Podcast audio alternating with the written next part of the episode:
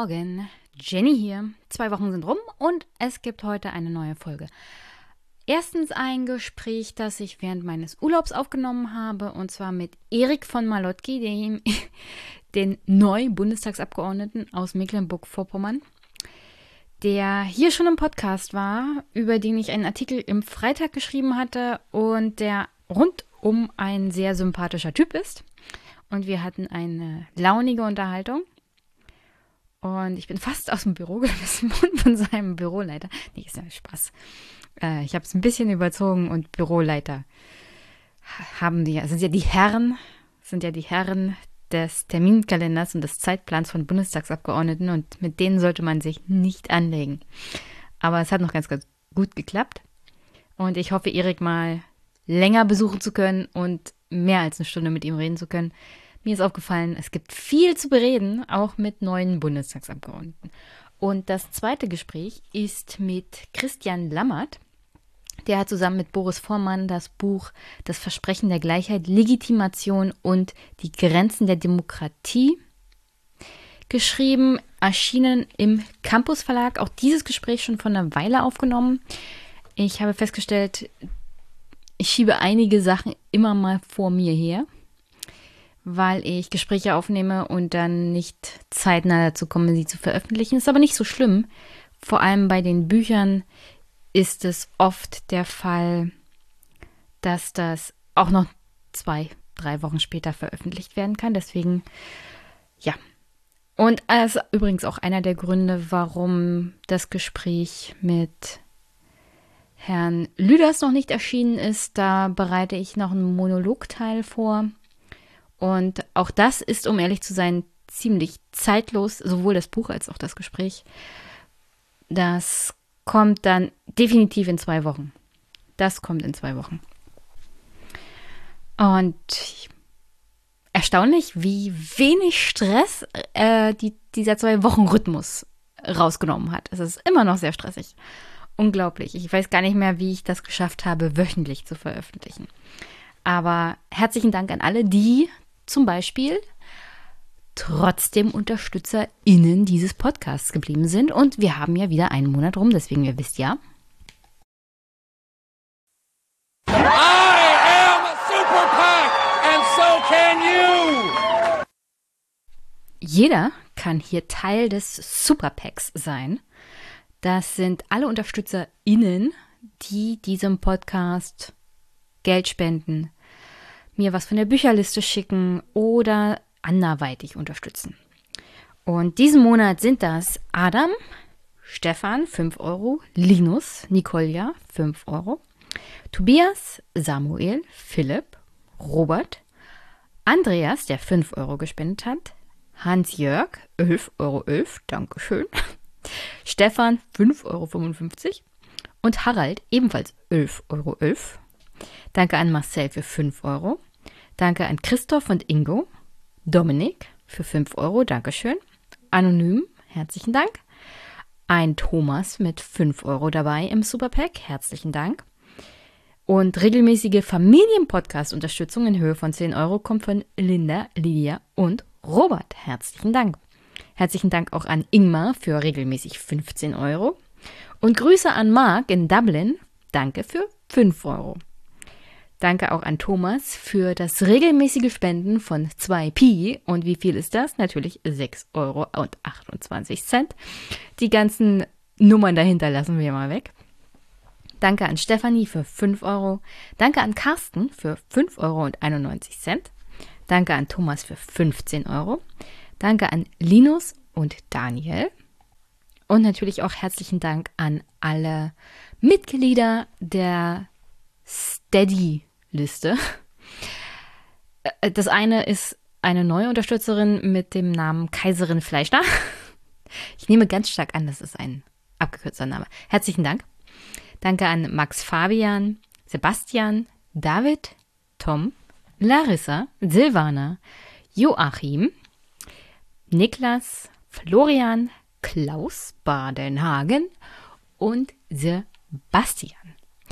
Das schließt das dies monatliche Super Pack ab. Herzlichen, herzlichen, herzlichen Dank wirklich an alle UnterstützerInnen für jeden Euro, den ihr hier spendet, für die Bücher, die ihr mitzukommen habt lassen, auch in der Vergangenheit viel.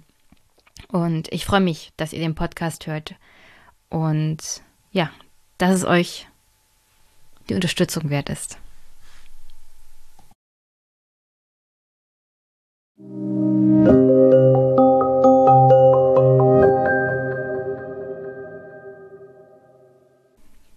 So, und an dieser Stelle hört ihr jetzt das Gespräch, das ich mit Erik von Malotki, wie gesagt, vor einigen Tagen schon geführt habe. Und viel Spaß damit. Ich hoffe, Erik demnächst mal wieder besuchen zu können. Ein Gesprächsthema definitiv wird sein, seine Mitgliedschaft im Petitionsausschuss und was er da so treibt in den nächsten Monaten irgendwann, damit er mir mal erzählen kann, was treibt denn der Petitionsausschuss so und was erlebt er denn da so. Einen kleinen Einblick kriegt ihr in dem Gespräch. Und als kleine Ausschau, ich hatte diese Woche ein Gespräch mit Lukas Hafert zum Thema Stadt, Land, Frust. Er hat ein Buch geschrieben und wenn ihr genau hinhört, ein wenig kommt das Thema auch in dem Gespräch mit Erik vor. Wir frotzeln ein wenig über Städter und ihre Überrepräsentation. Deswegen merkt euch schon mal das Gespräch mit Lukas Hafert vor, das auch hier im Podcast demnächst mal erscheinen wird. Denn das ist interessant, im Nachhinein nochmal Revue passieren zu lassen, das Gespräch mit Erik, dass ihm auch auffällt, dass Städter vielleicht ein wenig überrepräsentiert sind, was Bundespolitik angeht. Aber das ist nur so ein kleines Schmankel. Jetzt viel Spaß mit Erik, dem Neuen im Bundestag und mir.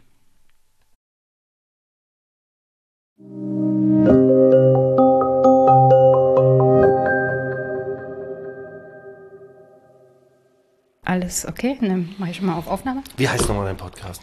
Einmischen. Ach genau. Einmischen Politik-Podcast. Stimmt. Du warst ja schon mal bei mir. Ja, ja genau. Ich hatte den Namen her. gerade nicht so. Ja. ja, darüber reden wir auch noch, oder was? Wie das so war. Wie das so war, ja, also Ich muss ja wir, nochmal wir bedanken ja, gleich. Aber wir müssen ja, wir müssen ja jetzt offiziell, also wir haben jetzt ein bisschen rumgefrotzelt hier am Anfang und haben noch gar nicht offiziell begrüßt. Hallo, liebe Hörerinnen und Hörer. Wenn ihr das hier hört, hoffentlich. Ähm, ich bin heute in Berlin, nicht bei Albrecht von Lucke, aber bei, beim Bundestagsabgeordneten Erich von Malotki. Hi. Hey Jenny, hallo ihr da draußen. Willkommen in Berlin. Erik- In meinem Büro. Ja, ähm, es ist noch ein bisschen sporadisch, aber ist ja, du bist ja auch gerade erst eingezogen.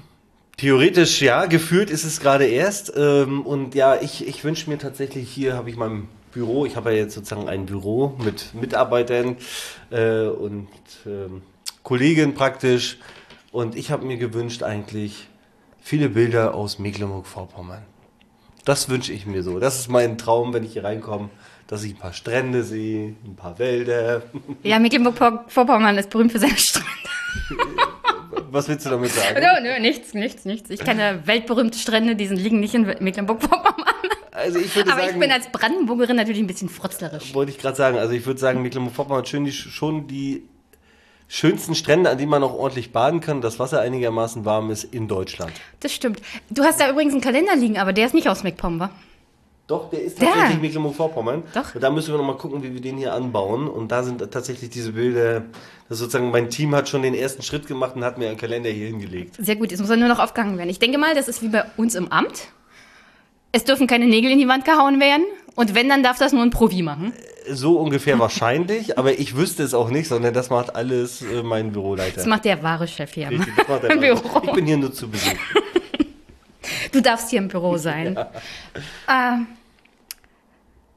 Erik, wann, wann hatten wir das letzte Mal gesprochen? Da war noch Wahlkampf. Ewig ist es her. Gefühlt die zweite, dritte Pandemiewelle oder so. Ich, ich, ich würde sagen, es war der 6. August. Ich habe aber keine Ahnung, ob es wirklich so ist. Aber Anfang August ist immer das Brückenfest in Kanin, zur Kaniner Brücke. Mhm, da bin ich Und da äh, warst du ja da und ähm, nee, wir haben davor, den Podcast hatten wir davor gemacht. Den Podcast davor und dann mich habe ich den nochmal besucht. besucht. Äh, genau, dann hast du mich nochmal besucht. Und da muss ich jetzt so sagen, Jane, da wollte ich mich nochmal bei dir bedanken. Ich habe ja ganz knapp gewonnen. Ich weiß nicht, wer das da draußen weiß. Irgendwie, wir waren am Ende gefühlt 800 Stimmen vor dem AfD-Kandidaten, womit auch niemand gerechnet hat. Philipp Amthor ah ja, war ja, äh, manche kennen ihn vielleicht noch früher, war mal ja, so eine lokale Regionalberühmtheit, genau, ja. D-Promi. Ähm, und äh, ja, es waren am Ende 700, 800 Stimmen, die, die den Sieg gebracht haben. Und äh, der Artikel, den du geschrieben hast, im Freitag, der hat total geholfen, was, sag ich mal, Kleinspenden angeht, was Unterstützung angeht. Der, der erste wirklich äh, große überregionale Artikel, auch hier der Podcast. Und deswegen, ich sage das auch zu jedem, der 20 Euro gespendet hat, aber ich würde schon sagen, das äh, hat einen großen Einfluss darauf gehabt, dass ich jetzt hier überhaupt sitze. Vielleicht, wenn der Artikel wäre es vielleicht nur 800 Stimmen weniger gewesen, weil man 20 Plakate weniger gehabt hätte zum Beispiel. Ja. Also, also es gab in danke. Brandenburg schon Landtagsabgeordnete, die nur mit 20 Stimmen Vorsprung gewonnen haben. Aber das ist ja das, das ist ja bei dir noch ganz locker flockig durchgerutscht. Also. Du meinst sozusagen, das war ein riesiger Abstand. Ja, genau. ja, ja, Mit, mit der Anzahl der Parteien im Bundestag wird es nicht einfacher. Ich denke mal, die Abstände ähm, werden geringer. Ja, ich wäre ja jemand, der sagt, Mensch, dann lass uns doch im linken Lager mal alle unsere Stimmen zusammenschmeißen. Könnte ja ne? jetzt passieren. Ich meine, Oskar Lafontaine ist aus der Linken ausgetreten. Vielleicht ja, tun sie, tut sich die ja demnächst mit der SPD zusammen. mal sehen. Äh, ich bin ja ganz stolz auf den Freitagartikel gewesen, weil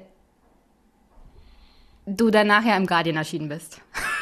Das, ist das, war nächste, das war der nächste große Artikel. Das war, das war ja tatsächlich nach der Wahl. Das, das war, nach, nach der, Wahl. Wahl. Aber das habe ich dann gleich gesehen, habe ich mir gedacht, ah, den hm. kenne ich doch. Ja, es ist äh, ja tatsächlich so, ich lese persönlich, ich war mal äh, nach der Schulzeit ein paar Monate in Australien und deswegen so ähm, äh, englische Presse und sowas lese ich gerne. Guardian lese ich tatsächlich öfter. Und ähm, ja, wann hat man schon mal einen Artikel im Guardian über sich? Weißt du, das ist so, ja, was soll man dazu sagen? Man will es eigentlich jetzt gar nicht so hochstellen oder so, aber ich bin jetzt mal ganz ehrlich, es ist schon ein schönes Gefühl. Und ich, ich denke den, mal, das ging runter wie Öl, ja. Ich habe den Artikel auch schon zweimal gelesen und ich muss sagen, es ist auch ein wirklich guter Artikel, weil, weil, weil die mich und andere ja nur als so Art ähm, Staffage, also äh, vielleicht auch als Helden dieser Geschichte nehmen, aber gleichzeitig es schaffen, damit die ganze Geschichte des SPD-Wahlsiegs zu erklären und anhand von Mecklenburg-Vorpommern und Brandenburg und so. Also ihr merkt, ich habe den Artikel öfter gelesen, kenne ihn ziemlich gut und äh, kann den nur jedem empfehlen. Ich, ich, ich mag den Artikel. Ja, es war schon schön, dann doch mal wieder positive Nachrichten aus Ostdeutschland zu lesen. Also nicht, dass Ostdeutschland nicht permanent positive Nachrichten verdient. Da haue ich mal auf die Presse grundsätzlich drauf, die irgendwo im Westen sitzt. Ähm, aber das war schon schön. Ja, was mir an dem Artikel so gefallen hat, dass er, er auch gesagt, er war nicht so eindimensional, so nach dem nee. Motto, Scholz hat hier die Wahl für die hm. SPD gewonnen, sondern. Man hat sich auch mal die einzelnen Kandidaten angeguckt. Genau, und, und, und vor allen Dingen hat er auch dieses, äh, was ja auch in der Allgemeinpresse gesagt wird, die SPD ist jetzt so geschlossen und so weiter, aber die Geschlossenheit an sich ist ja kein Wert an sich.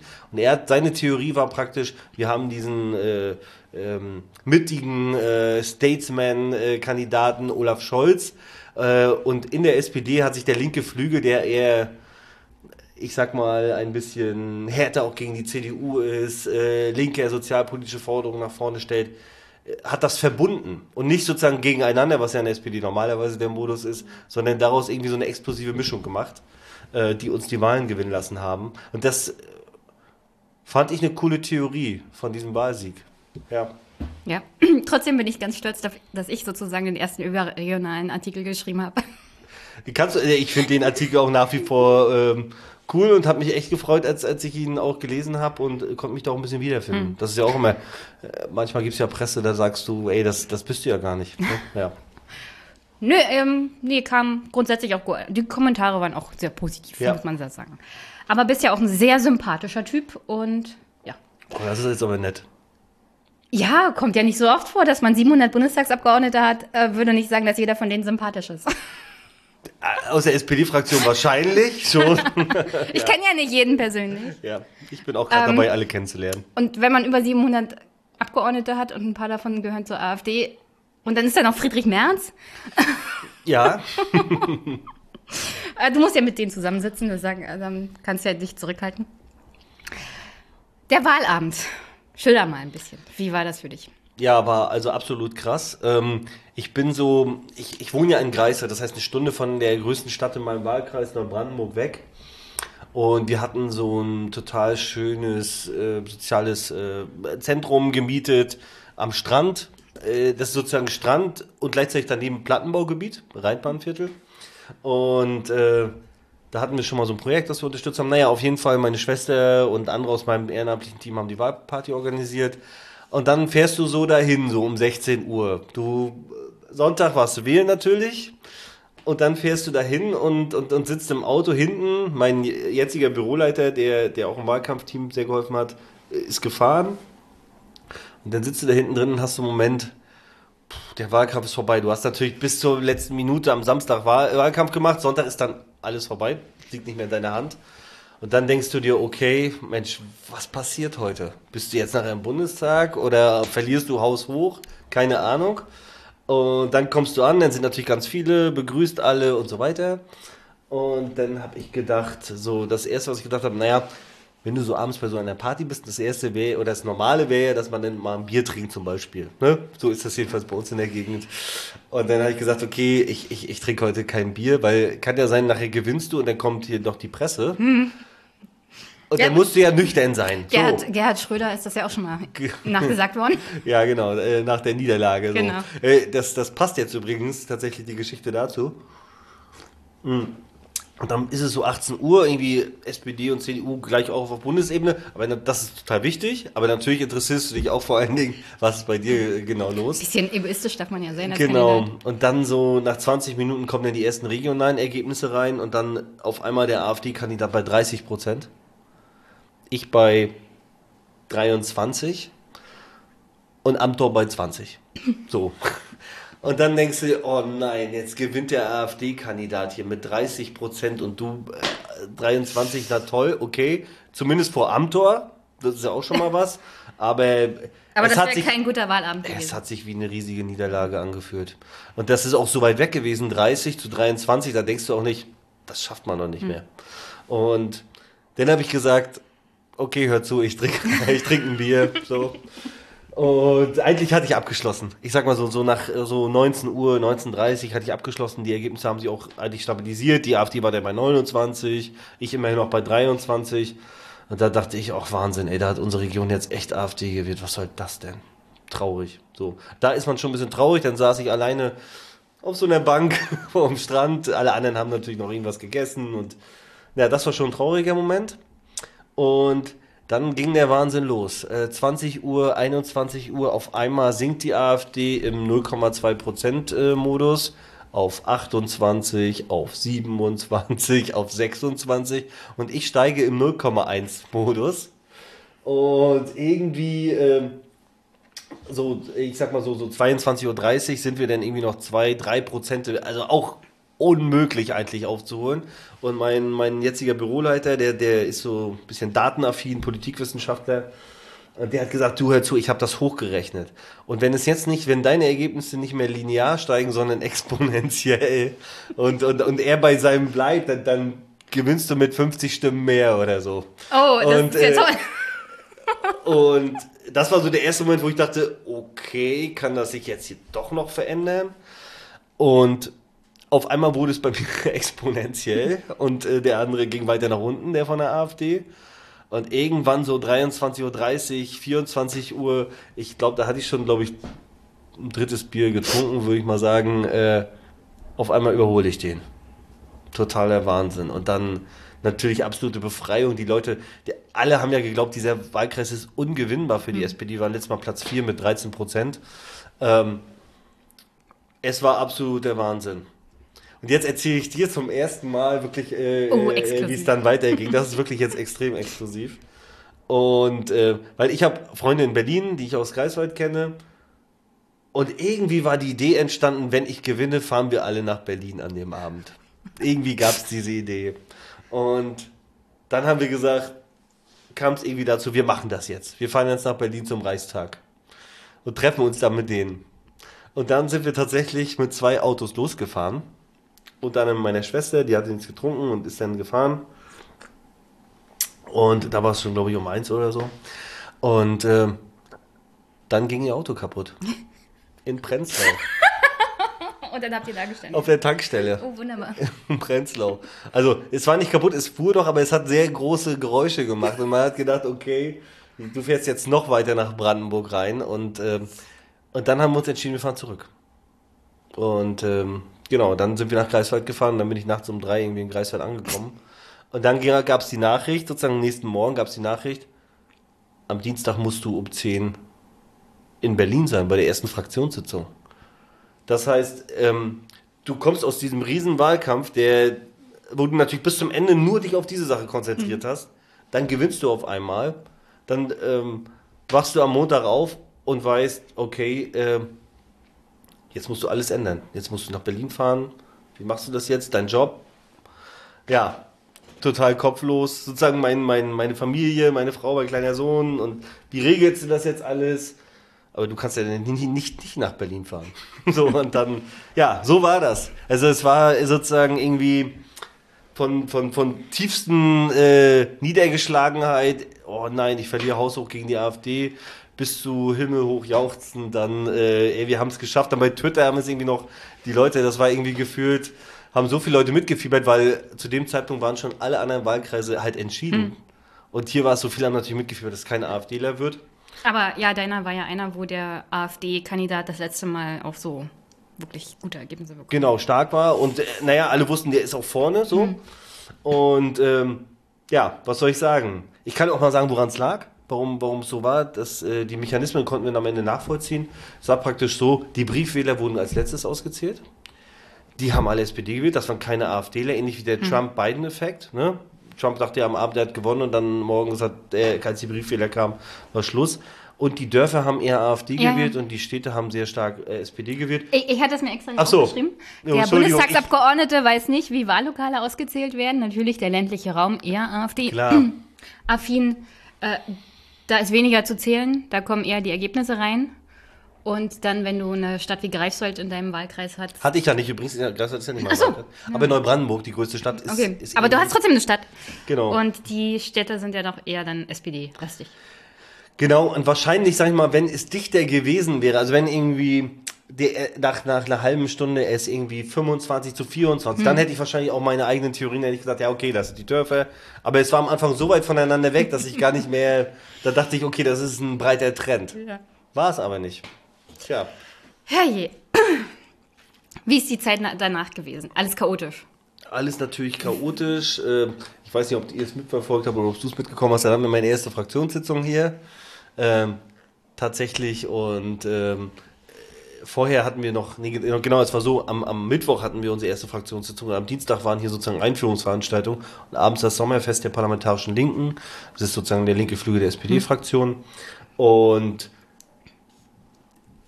ich bin ja ganz normaler Angestellter, das heißt, ich hatte super viele Auslagen und hatte gar nicht mehr so viel Geld.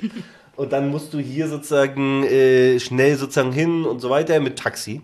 Weil du denn dahin musst, dahin musst, dahin musst und dann. Und ich hatte tatsächlich kein Geld mehr für, fürs Taxi wirklich. Also kein Bargeld dabei. Ich glaube, ich wusste da auch nicht, äh, ich bin ja einfach einer vom Dorf. Ne? Ich, ich weiß jetzt, dass in Berlin du überall in Taxis mit Karte zahlen kannst. Ist wirklich Wahnsinn. Ich glaube, in Greifswald geht das nicht. Ich kann das in Jüterbock auch nicht. Ich muss da mein Taxi mit Bargeld bezahlen. Genau, also für mich war das so. Ansonsten, aber ich muss das jetzt mal sagen, weil ansonsten hört sich die Geschichte komisch an. Und dann sagt mir jemand, so ein anderer Abgeordneter. Ja, die, wahrscheinlich denken die Hörer jetzt, die in der Stadt wohnen, ach, diese, diese Landeier. diese, diese Landeier. Die kommen nach Berlin ja, genau. du, so, und wollen uns hier regieren. Was soll das? Hm. Imper sagt dann jemand anderes, ein junger Abgeordneter, ja, es gibt hier so einen Fahrdienst, den kannst du anrufen. Und den vom Bundestag. Den vom Bundestag, da kannst du dann umsonst fahren.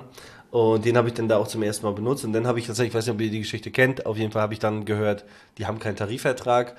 Und ja, das habe ich mitbekommen. Genau, und dann habe ich hier meinem Büroleiter gesprochen, du, morgen ist Fraktionssitzung, ich spreche das an, das kann ja wohl nicht sein. Und dann habe ich das angesprochen und tatsächlich war es so, die SPD arbeitet daran schon ein bisschen länger und so, ne? Und dann habe ich mir vorgenommen, okay, das, das machen, müssen wir jetzt machen. Dann habe ich gedacht, okay, wie machst du es als transparenter neuer Abgeordneter? Du informierst erstmal deine, keine Ahnung, 800.000 Follower bei, bei Twitter, also nicht viele, so. Ähm, wenn ihr weniger habt, ist es nicht schlimm. Ne? So, aber ähm, Erik hat auch nicht 800.000 Follower. nee, äh, 800 oder 1000. Also sozusagen, ich hatte, nein, nee, nee, nee 800.000. Erik hat jetzt irgendwas über 8.000. Jetzt habe ich 8000, aber damals hatte ich 800 oder so. Und dann habe ich mir gedacht, jetzt informiere ich einfach mal meine Follower, dass ich jetzt meine erste Aktion ist, dass ich mich halt für den Fahrdienst einsetze. Dachte, es ist so eine random äh, Info. Naja, und auf einmal ähm, springen die Like-Zahlen, Retweets, auf einmal der Retweet von Jan Böhmermann. Ähm, und am Ende hatten diesen Tweet eine Million Leute gesehen. Ja, das ist auch ein Thema, das erwartet man so nicht. Wie kann das sein, dass der Fahrdienst keinen Tarifvertrag hat? Ja, ist Wahnsinn, weil es ja im Herzen der Demokratie ist. Ja. Ne? Und der Staat, ja, aber die Privatisierungswelle, das hat hier nicht äh, Halt gemacht. Ich würde gerne wissen, ob Putz, äh, der Putzdienst hier einen Tarifvertrag hat. Da bin ich mir auch nicht sicher. Und äh, tatsächlich wird es jetzt auch weiter. Also, äh, ihr könnt mal Long Story. Du kannst ja die ganzen Subunternehmen hier mal im Bundestag durchgehen. wir, wir gehen die mal durch, weil jetzt ist es so, der, Tarif, der Fahrdienst hat äh, letzte Woche den, die ersten Tarifverhandlungen aufgenommen. Wir haben jetzt regelmäßige Treffen dann gemacht Sehr mit gut. dem Fahrdienst, haben dem Ministerium, was jetzt SPD ist, einen Brief geschrieben und was man so machen kann. Und das ist jetzt aber wiederum ein total schönes Gefühl, weil man, die haben ja noch nicht den Tarifvertrag, ne? Also müssen wir auch Muss ja noch aufpassen. verhandelt werden. Genau, genau, muss ja verhandelt werden, aber äh, das ist ein total schönes Gefühl, dass das geklappt hat. Man hat jetzt, du bist jetzt ja einer von 700, und, aber daran konntest du schon mal mitarbeiten. Also die, Die Aufmerksamkeit hat jedenfalls nicht geschadet. Apropos Fahrdienst. Ähm, eine Sache muss ich dich fragen. Hat Amtor denn dein Angebot eines, äh, einer Fahrgemeinschaft angenommen? Hat er er hatte ja da Probleme. hat er nicht. Ich habe ihm ja bei Twitter äh, das angeboten. Ich habe ihm noch mal eine Mail geschrieben. Und dann hat er mir eine Mail zurückgeschrieben, so viel darf ich vielleicht sagen, so nach dem Motto, ich glaube dir das nicht, du machst das doch alles nur für die Presse. Aber wir können gerne einen Kaffee trinken. Und dann haben wir tatsächlich zwei Stunden in seinem Büro einen Kaffee getrunken und haben aber stillschweigend darüber bewahrt, was wir da gesagt haben. War ein sehr interessantes, spannendes Gespräch und äh, ihr könnt euch natürlich vorstellen, was ich auf jeden Fall thematisiert habe. So, genau. So, das haben wir gemacht. Und ich kann vielleicht sagen, ich habe aus einer jungen Union Deutschland Tasse einen Kaffee getrunken. Oh, weia. Ja. Und er lebt noch. Wer ich? Ja. Erik lebt noch. Hm. Dürfen SPDler überhaupt aus JU-Tassen trinken? Es ist grenzwertig. Es ist ein bisschen so, ich weiß gar nicht, gibt es so ein Märchen oder so, ne? wenn man von irgendeiner bösen Frucht isst oder so. Ähm, Vergifteten Apfel und so? Genau. Aber ähm, nee, es hat mir nicht geschadet. Ich ihr da draußen, wenn euch mal jemand von der Jungen Union eine Tasse Kaffee anbietet, nehmt die ruhig an. Kein Problem. Wird keiner dran sterben. Genau, aber lasst euch natürlich nicht von der Ideologie, ne? äh, da müsst ihr ein bisschen aufpassen. Ja, und nehmt keine Fahrtipps von Flip Amthor an. Ja, ähm, ich, ich hätte es ja total Hammer gefunden, wenn wir zusammen in meinem alten Honda ähm, mit einer Dashcam irgendwie da gefahren wären. Das wäre, ich wette, das, Das, das wäre hätte, auch sympathisch rübergekommen. das hätte auch super viele Leute interessiert, glaube ich. Kann ich mir vorstellen. Wenn ihr beide über Politik spricht, er als Oppositionsmitglied und du als Mitglied einer Partei in der Regierung, Das das wäre eine ganz neue Situation Ich glaube, wir gewesen. hätten viel zu erzählen gehabt. Vertane Chance, Philipp. Und deine ersten Erlebnisse als neuer Abgeordneter? Hat dich was überrascht? Hat dich was enttäuscht? Ja, also das, was einen natürlich ähm, überrascht hat, das äh, habe ich auch veröffentlicht ähm, bei, bei Twitter. Das waren erstmal die ganzen Briefe. Du musst ja dann hier ein Büro zusammenstellen, du musst Leute finden und so weiter. Und ich habe den klassischen Fehler gemacht, den man nicht machen darf.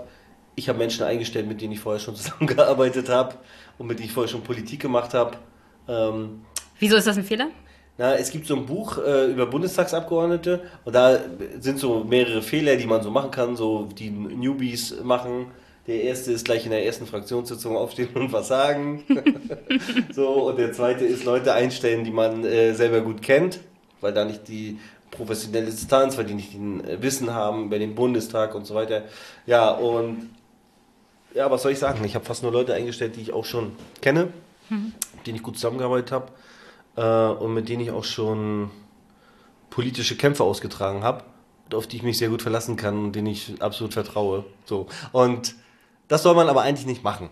Das ist total unprofessionell. Ja, habe ich auch gehört. Äh, als jemand, der Wahlkämpfe für andere machen durfte und der dann zugucken durfte, dass diese Arbeit nicht belohnt wurde in Form von Einstellungen, kann ich dir sagen, äh, ich habe nie wieder Plakate aufgehangen. Ja, und also, also meine Leute also haben mir aber alle Weg geholfen. Schon, und, dein Weg äh, ist schon der bessere. Ja. Ja, das, das Schlimme war aber, ich habe dann total viele gute Bewerbungen bekommen. Wirklich hier, weil mhm. man kannte mich natürlich auch durch diese Abenteuergeschichte und so. Und da war natürlich super Bewerbung dabei. Und da musste ich immer sagen, ey Leute, ich tut mir leid, ich habe hab schon, ich hab schon die besten Leute aus Greifswald äh, eingestellt. ähm, aber jetzt habe ich gar nicht erzählt, was mich so überrascht hat. Ja, genau. Genau. Ähm, und das erste ist dann sozusagen, was du hier bekommst, ist ein Riesenstapel mit Post. Alle möglichen Leute schreiben dir und vor allen Dingen Lobbyisten.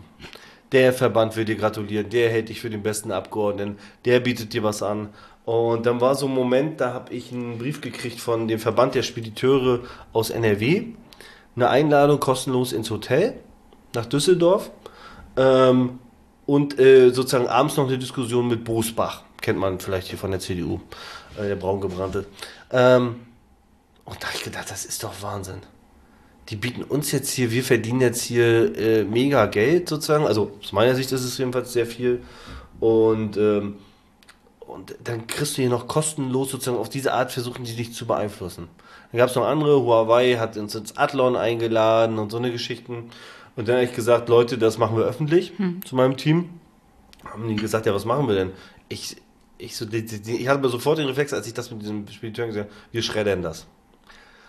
Und dann mein Team gleich, na, ob das ein bisschen zu doll ist. Und dann habe ich aber gesagt, nee, das müssen wir machen.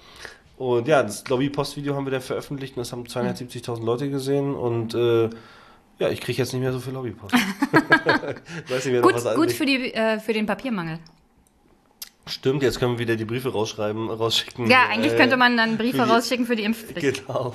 Ähm, können wir auch noch drüber reden. Auf jeden Fall ähm, Genau, haben aber andere Kolleginnen und Kollegen jetzt von der SPD-Fraktion mitgemacht. Das war ein bisschen abgesprochen. Mhm. Die haben dann andere Sachen mit der Lobbypost gemacht. Dadurch haben wir ein bisschen auf das Thema aufmerksam gemacht und äh, das war ganz cool. Das war so eine Geschichte. Und das zweite ist, ich weiß nicht, soll ich jetzt die ganze Zeit reden? Ist das okay? Rede weiter. Okay. Ich frage dazwischen, wenn ich. Alles klar. Das zweite ist, du kommst ja hierher und hast eigentlich nichts zu tun. Die, äh, also, Was, die ganze Post öffnen und ist Genau, du hast, naja, doch, doch, okay, okay, alles klar, dann habe ich mich falsch ausgedrückt. Du hast theoretisch total viel administrative Sachen zu tun. Aber du bist ja eigentlich Politiker. Also im Sinne von, du hast ja äh, gesagt, du kommst jetzt, also du hast ja tausende Gespräche mit Menschen geführt, wo du gesagt hast, die dich alle fragen, was willst du denn machen, wenn du nach Berlin kommst? Und dann sagst du, du willst dich dafür einsetzen und dafür einsetzen und dafür einsetzen und dann bist du hier und kannst musst dich erstmal zu Ikea fahren und dein Büro einräumen. Genau und kannst dich aber auch für nichts einsetzen, weil der Bundestag ja noch gar nicht, es steht ja noch keine Regierung, es ist noch kein Ausschuss. Koalitionsverhandlungen. Also, genau, die Arbeit ist eigentlich, gibt es gar keine richtige Arbeit hm. zu tun. Und äh, das war für mich belastend so, weil äh, ich kam hier mit Tatendrang her so und dann kannst du einfach nichts machen. Natürlich kannst du dich in die Koalitionsverhandlungen, aber ich meine, ein bisschen ein kleines Licht, ist ja klar. Ähm, das heißt, Koalitionsverhandlungen wird ja in Parteiführung und so weiter entschieden. Und ja, Mist. Worauf wollte ich jetzt hinaus? Ach so, genau. Du, du warst ein wenig unterfordert. Ich war, genau, ich war erstens ein wenig unterfordert und dann geht es aber um eine Sache, die wollte ich eigentlich loswerden. Es geht die ganze Zeit darum, in welche Ausschüsse kommst du total. Also wichtig. du hast ja deinen Lieblingsausschuss bekommen, so wie ich das mitgekriegt habe auf Twitter. Na ja. Ähm, Aber du kannst mir ja sagen, wie wird denn das ausgehandelt? Gibt es da irgendwie so eine Art Wrestling oder so? Naja, also es ist so, dass du drei Kategorien angibst. Du sagst, ich würde gerne in den Ausschuss, in den Ausschuss oder in den Ausschuss. Also und dann so wie als ich angesagt habe, ich möchte gerne in das Amt, in das Amt, in das Amt und dann habe ich am Ende den Restposten gekriegt. Äh, zum Beispiel.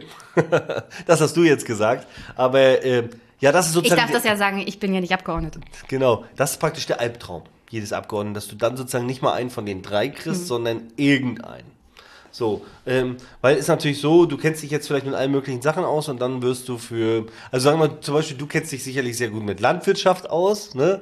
Und dann bist du für städtische Mobilität zuständig. Ne? Also, was ich damit sagen will, ist, ne, also ja. du kannst einfach für ein Thema äh, zuständig sein, für das du keine Ahnung hast und auch vielleicht gar nicht so viel Interesse. Und dann steht es die nächsten vier Jahre, ist das dein Job. Das ist wie so ein Damoklesschwert, was die ganze Zeit über dir schwebt. So. und ich habe tatsächlich drei Wünsche eingegeben. Ich wollte am liebsten, ich habe tatsächlich nicht meinen Lieblingsausschuss bekommen. Ich Darüber sag, reden wir ja gleich, in ja, welchen du gekommen genau, bist. Genau, ich sag, kann ja du, sagst mal, du sag mal, in welche du rein wolltest. Ich wollte eigentlich in den Arbeit- und Soziales Ausschuss. Das ist der, wo es so um Tarifverträge geht, Mindestlohn, äh, aber auch solche Sachen wie Rente. Also sagen wir mal so ganz klassisch sozialdemokratische Themen. Dementsprechend will die Hälfte der Fraktion da rein. So. Ja, und die Fraktion ist ja ein bisschen größer jetzt. Genau, die, die ist ein bisschen größer und äh, am Ende gibt es, glaube ich, irgendwie zwölf Plätze oder so. Mhm. Das heißt, keine Chance. So. Und dann wollte ich in Bildungsausschuss, äh, das war meine zweite Priorität, aber eigentlich gleichwertig mit Familienausschuss, weil Bildungsausschuss ist Schule, ich interessiere mich für Bildung, aber auch Kitas, das ist auch für mich Bildung. Und das ist wiederum im Familienausschuss. Ja, und jetzt soll ich jetzt sagen, welchen ich gekommen bin? In den Familienausschuss. In den Familienausschuss. Meine dritte Priorität. Ich, ich, weiß es, ich weiß es, weil du ein kleines Video gemacht hast, was da alles besprochen wird mit 30 Punkten. Ja. Äh, aber das ist ja auch gar nicht so schlecht, hat ja auch viel mit Sozialem zu tun. Es ist total super. Ich freue mich, nee, im Nachhinein freue ich mich jetzt total, Bildung ist auch super interessant, aber Bildung geht sehr viel um Hochschulen hm. und Forschung. Ja, ja. Auch total interessant. Ich komme aus Greifswald, Universitätsstadt, bin Präsident der Freunde und Förderer der Universität. Du weißt ja, du weißt ja das Grundgesetz, hast du sicherlich hier irgendwo rumliegen und wofür der Bund so zuständig ist beim Thema Bildung. Und das ist nicht viel. Ja, und das halte ich ja für komplett falsch. also, ich bin mir ziemlich sicher, darüber wird nochmal gestritten, sobald wir es irgendwann geschafft haben, die Pandemie und den Ukraine-Krieg hinter uns zu lassen. Ich, wird wieder über Innenpolitik gesprochen und dann. Ich, ich, ich hoffe es so sehr, äh, sowohl die ersten beiden Sachen als auch, dass wir darüber reden, weil ähm, es geht gar nicht, wir brauchen viel mehr Unterstützung für den Bildungsbereich. Mhm. Geht nicht, dass es die Länder. Also ist für mich ein ganz wichtiges Thema, aber ich bin jetzt im Familienausschuss, bin dafür Kitas und für Ehrenamt zuständig. Und das ist schon ich will nicht sagen, ein Traum ist in Erfüllung gegangen, aber ich bin sehr zufrieden. Ich kann mich mit den Themen, für die ich zuständig bin, identifizieren. Ich kenne mich da aus, habe da drin gearbeitet in dem Bereich. Ähm, ich glaube, eine gute Entscheidung in der Fraktion. Dann kannst du ja mal das Thema höhere steuerliche Abschläge für Ehrenamtler mit in den Ausschuss nehmen. Tatsächlich überlege ich, was Rentenpunkte angeht für Ehrenamtler. Hm. Aber steuerliche Abschläge kann ich auch mal mit reinnehmen. Ähm, ich, ich überlege gerade. Das mit den Rentenpunkten ist noch besser. Ja, und ähm, wenn ihr da draußen Tipps habt, wie man das Ehrenamt attraktiver machen kann, schickt mir einfach mal eine Nachricht. Also ich suche wirklich nach Sachen, was man da besser machen kann, weil Ehrenamt ist so wichtig und jetzt gerade, wir beide sind ja Ostdeutsche, ich weiß nicht, ob, ob das alle wissen, ähm, gerade in Ostdeutschland ist das für die Zivilgesellschaft so wichtig, dass es das totale Rückgrat, überall anders auch, aber bei uns ist es nochmal besonders wichtig. Ja, jeder, jedes Dörfchen hat seinen kleinen Fußballverein und die Jugendarbeit macht da jemand vom Ehrenamt und ohne geht ja gar nicht. Genau, und weil der Staat sich so auch wegen finanziellen Mitteln ziemlich zurückgezogen hat, weil die Parteienbindung schwach ist und so weiter, ist dieses Ehrenamt eigentlich so das Rückgrat der Gesellschaft. Ja, und wir wissen ja alle, was passiert, wenn sich die Zivilgesellschaft da zurückzieht, beziehungsweise die demokratischen Kräfte dann keinen Boden an, mehr haben, dann ja. wird das Vakuum gefüllt, meistens mit äh, rechten Kräften. Genau, deswegen ist eigentlich Ehrenamtsförderung auch Demokratieförderung und deswegen kann ich mich damit noch viel mehr identifizieren. Sehr ja. gut. Also bist du zufrieden mit dem Familienausschuss? Das ist nicht der Restposten. Bin ich total zufrieden und dann bin ich ja noch im Petitionsausschuss. Ja, das stimmt. Dazu muss man sagen. Das ist aber kein besonders beliebter Ausschuss. Das ist tatsächlich, das war ja mein erster Ausschuss, den ich bekommen habe. Wahrscheinlich war es so, ach Mensch, der engagiert sich so für den Fahrdienst, der hat wohl nicht genug zu tun. Setzen wie man, weil der wird früher. Er will mehr lesen. Ja, genau. Der Petitionsausschuss wird tatsächlich früher äh, besetzt als alle anderen mhm. Ausschüsse. Äh, dadurch konnte ich dann gleich anfangen. So, und, äh, Wir müssen den Erik mal beschäftigen. genau, genau. Bevor der uns hier zu viel Stress macht. Genau. Damit er nicht bei der nächsten Fraktionssitzung nochmal aufsteht. Richtig. Weiß ich nicht, ob das der Reflex war, aber könnte sein. Ähm, ja, und jetzt bin ich da für Petitionen zuständig, sowohl äh, was Ostdeutschland angeht, viele ähm, aus Mecklenburg-Vorpommern, äh, aber auch alle, die mit Familie zu tun haben und äh, auch mit Verteidigung. Also alles, was mit Bundeswehr zu tun hat und Petitionen angeht, kommt hier auf meinen Tisch. Ui. Gab es da schon was? ja, ich, ich, das Problem ist, es ist ein bisschen unklar, was da jetzt geheim ist und was nicht, aber ich sage da jetzt einfach trotzdem mal was. Ich bin ja Immun, äh, Immunität, ne? wie nennt man das? äh, auf jeden Fall ähm, eine Panzerwaschanlage. Jemand möchte eine Panzerwaschanlage abreißen. Hintergründe brauche ich jetzt, kann ich jetzt nicht erläutern, weil vielleicht ist er doch geheim. Aber ja, ich bin jetzt. Ich wusste gar nicht, dass es sowas gibt. Ja, ähm, war mir auch nicht ganz so klar, aber äh, ich, äh, wir sind gerade am ermitteln, wie viel so eine Panzerwaschanlage kostet und ob das Sinn macht. Also solche wir, Sachen. Wir, wir, können sie ja auch nicht an Putin verkaufen mehr. Das ist richtig. Ähm, tatsächlich ist es so, ich könnte jetzt ewig drüber reden, ne, aber ähm, es ist wohl so, dass die russischen Panzer nicht genügend durch Panzerwaschanlagen gefahren sind und deswegen kann man wohl sehen, hat jemand bei Twitter geschrieben, dass das Material schneller sozusagen und die schneller still äh, liegen. Also hätten sie sie öfter gewaschen, ja, du weißt ja, es ist wie mit einem Auto. damit da kein Rost ansetzt. Genau. So ungefähr, angeblich. ähm, aber alles, was mit der Bundeswehr zu tun hat, Petition, kommt jetzt auf meinen Tisch und ich gucke da ja auch gerne drauf. Ähm, weil ich glaube, ich das gut finde, wenn wir bei der Bundeswehr auch mal gut drauf gucken. Dann würde ich mal sagen, du informierst dich, was geheim ist und was nicht, und dann kannst du mir nach einem Jahr mal erzählen, was denn so für Petitionen machen wir extra, machen wir extra Podcast. Weil das klingt wirklich interessant. Und ich finde, der Petitionsausschuss ähm, hat viel zu wenig Aufmerksamkeit. Und ich finde es auch schade, dass er so wenig Wirkung hat. Ja, er hat tatsächlich doch ein bisschen mehr Wirkung, als man so dachte. Ähm, es war tatsächlich so, in der letzten Legislatur sind, glaube ich, nur 4% aller Petitionen positiv beschieden worden. Weil die CDU sozusagen absolut keinen Bock auf Petitionen hat äh, und sich rein, nicht reinregieren lassen will. Vom Volk? In, äh, genau, vom, von diesem lästigen Volk. Äh, die das, Bürgerinnen und Bürger, was ja, die immer wollen. Die stören auch bei der Demokratie. Ja, oder? dann muss man sie auch noch alle vier Jahre fragen. ja. ähm, auf jeden Fall äh, ändert sich das jetzt gerade. Ähm, aber das Problem ist, was ich so mit als größtes Problem sehe, ist, es dauert einfach viel zu lange. Ja, das ist das größte Problem beim Petitionsausschuss. Ja, wenn du sozusagen irgendwie zwei Jahre brauchst teilweise und so. Und ähm, das versuchen wir jetzt zu beschleunigen. Ich hoffe, dass wir da, also im Koalitionsvertrag steht, dass wir das verbessern wollen, ist ja klar. Und ich hoffe, dass da eine Beschleunigung kommt. Aber jetzt, ja. Ihr seid ja in der Koalition mit der FDP.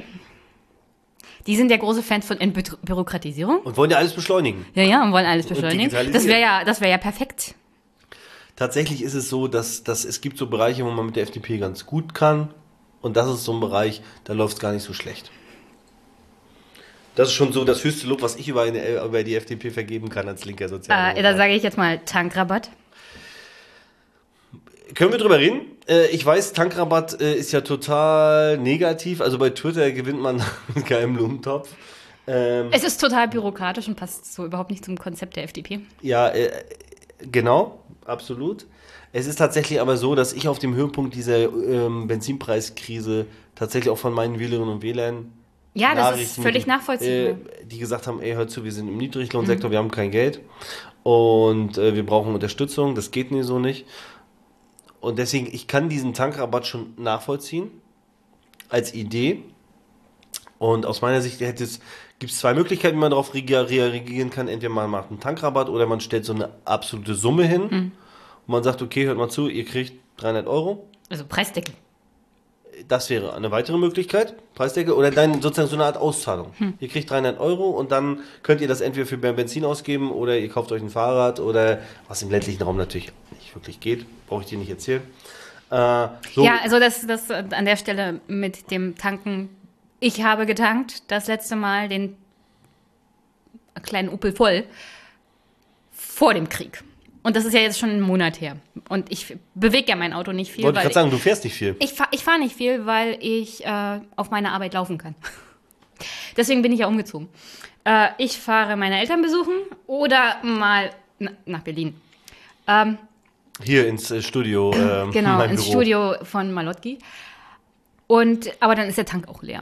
Und ich bin ganz froh gewesen, dass ich wirklich vor dem Krieg getankt habe, weil zwischenzeitlich war es irgendwie bei 2,50 oder so. Und da habe ich gedacht, Oh.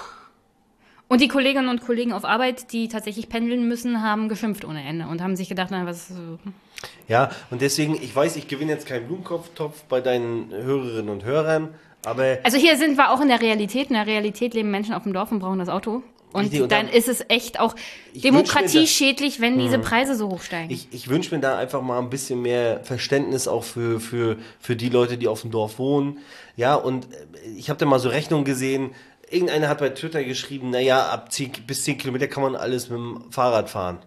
Wo ich mir so denke, ey, wenn es keinen Fahrradweg gibt, du musst auf einer Bundesstraße, es regnet, äh, mhm. äh, zur Arbeit 10 Kilometer, hau mal rein. Also, äh, so, und dann gibt es ja auch noch Freizeitfahrten. Da kann man ja nicht sagen, hör mal zu, dann macht ihr halt keine Freizeitfahrt mehr, sondern bleibt nur in eurem ganz kleinen Dorf äh, und fahrt nicht mal in die nächste Stadt mhm. oder, ne, also, ja. An der, Stelle, an der Stelle möchte ich sagen, äh, der Arbeitsweg meines Dads ist drei Kilometer und da gibt es einen Radweg. Aber er hat es mit der Hüfte. Und theoretisch, also er ist, er ist, auch schon mit Fahrrad gefahren, früher, als, als vor zehn Jahren. Aber jetzt hat er das mit der Hüfte.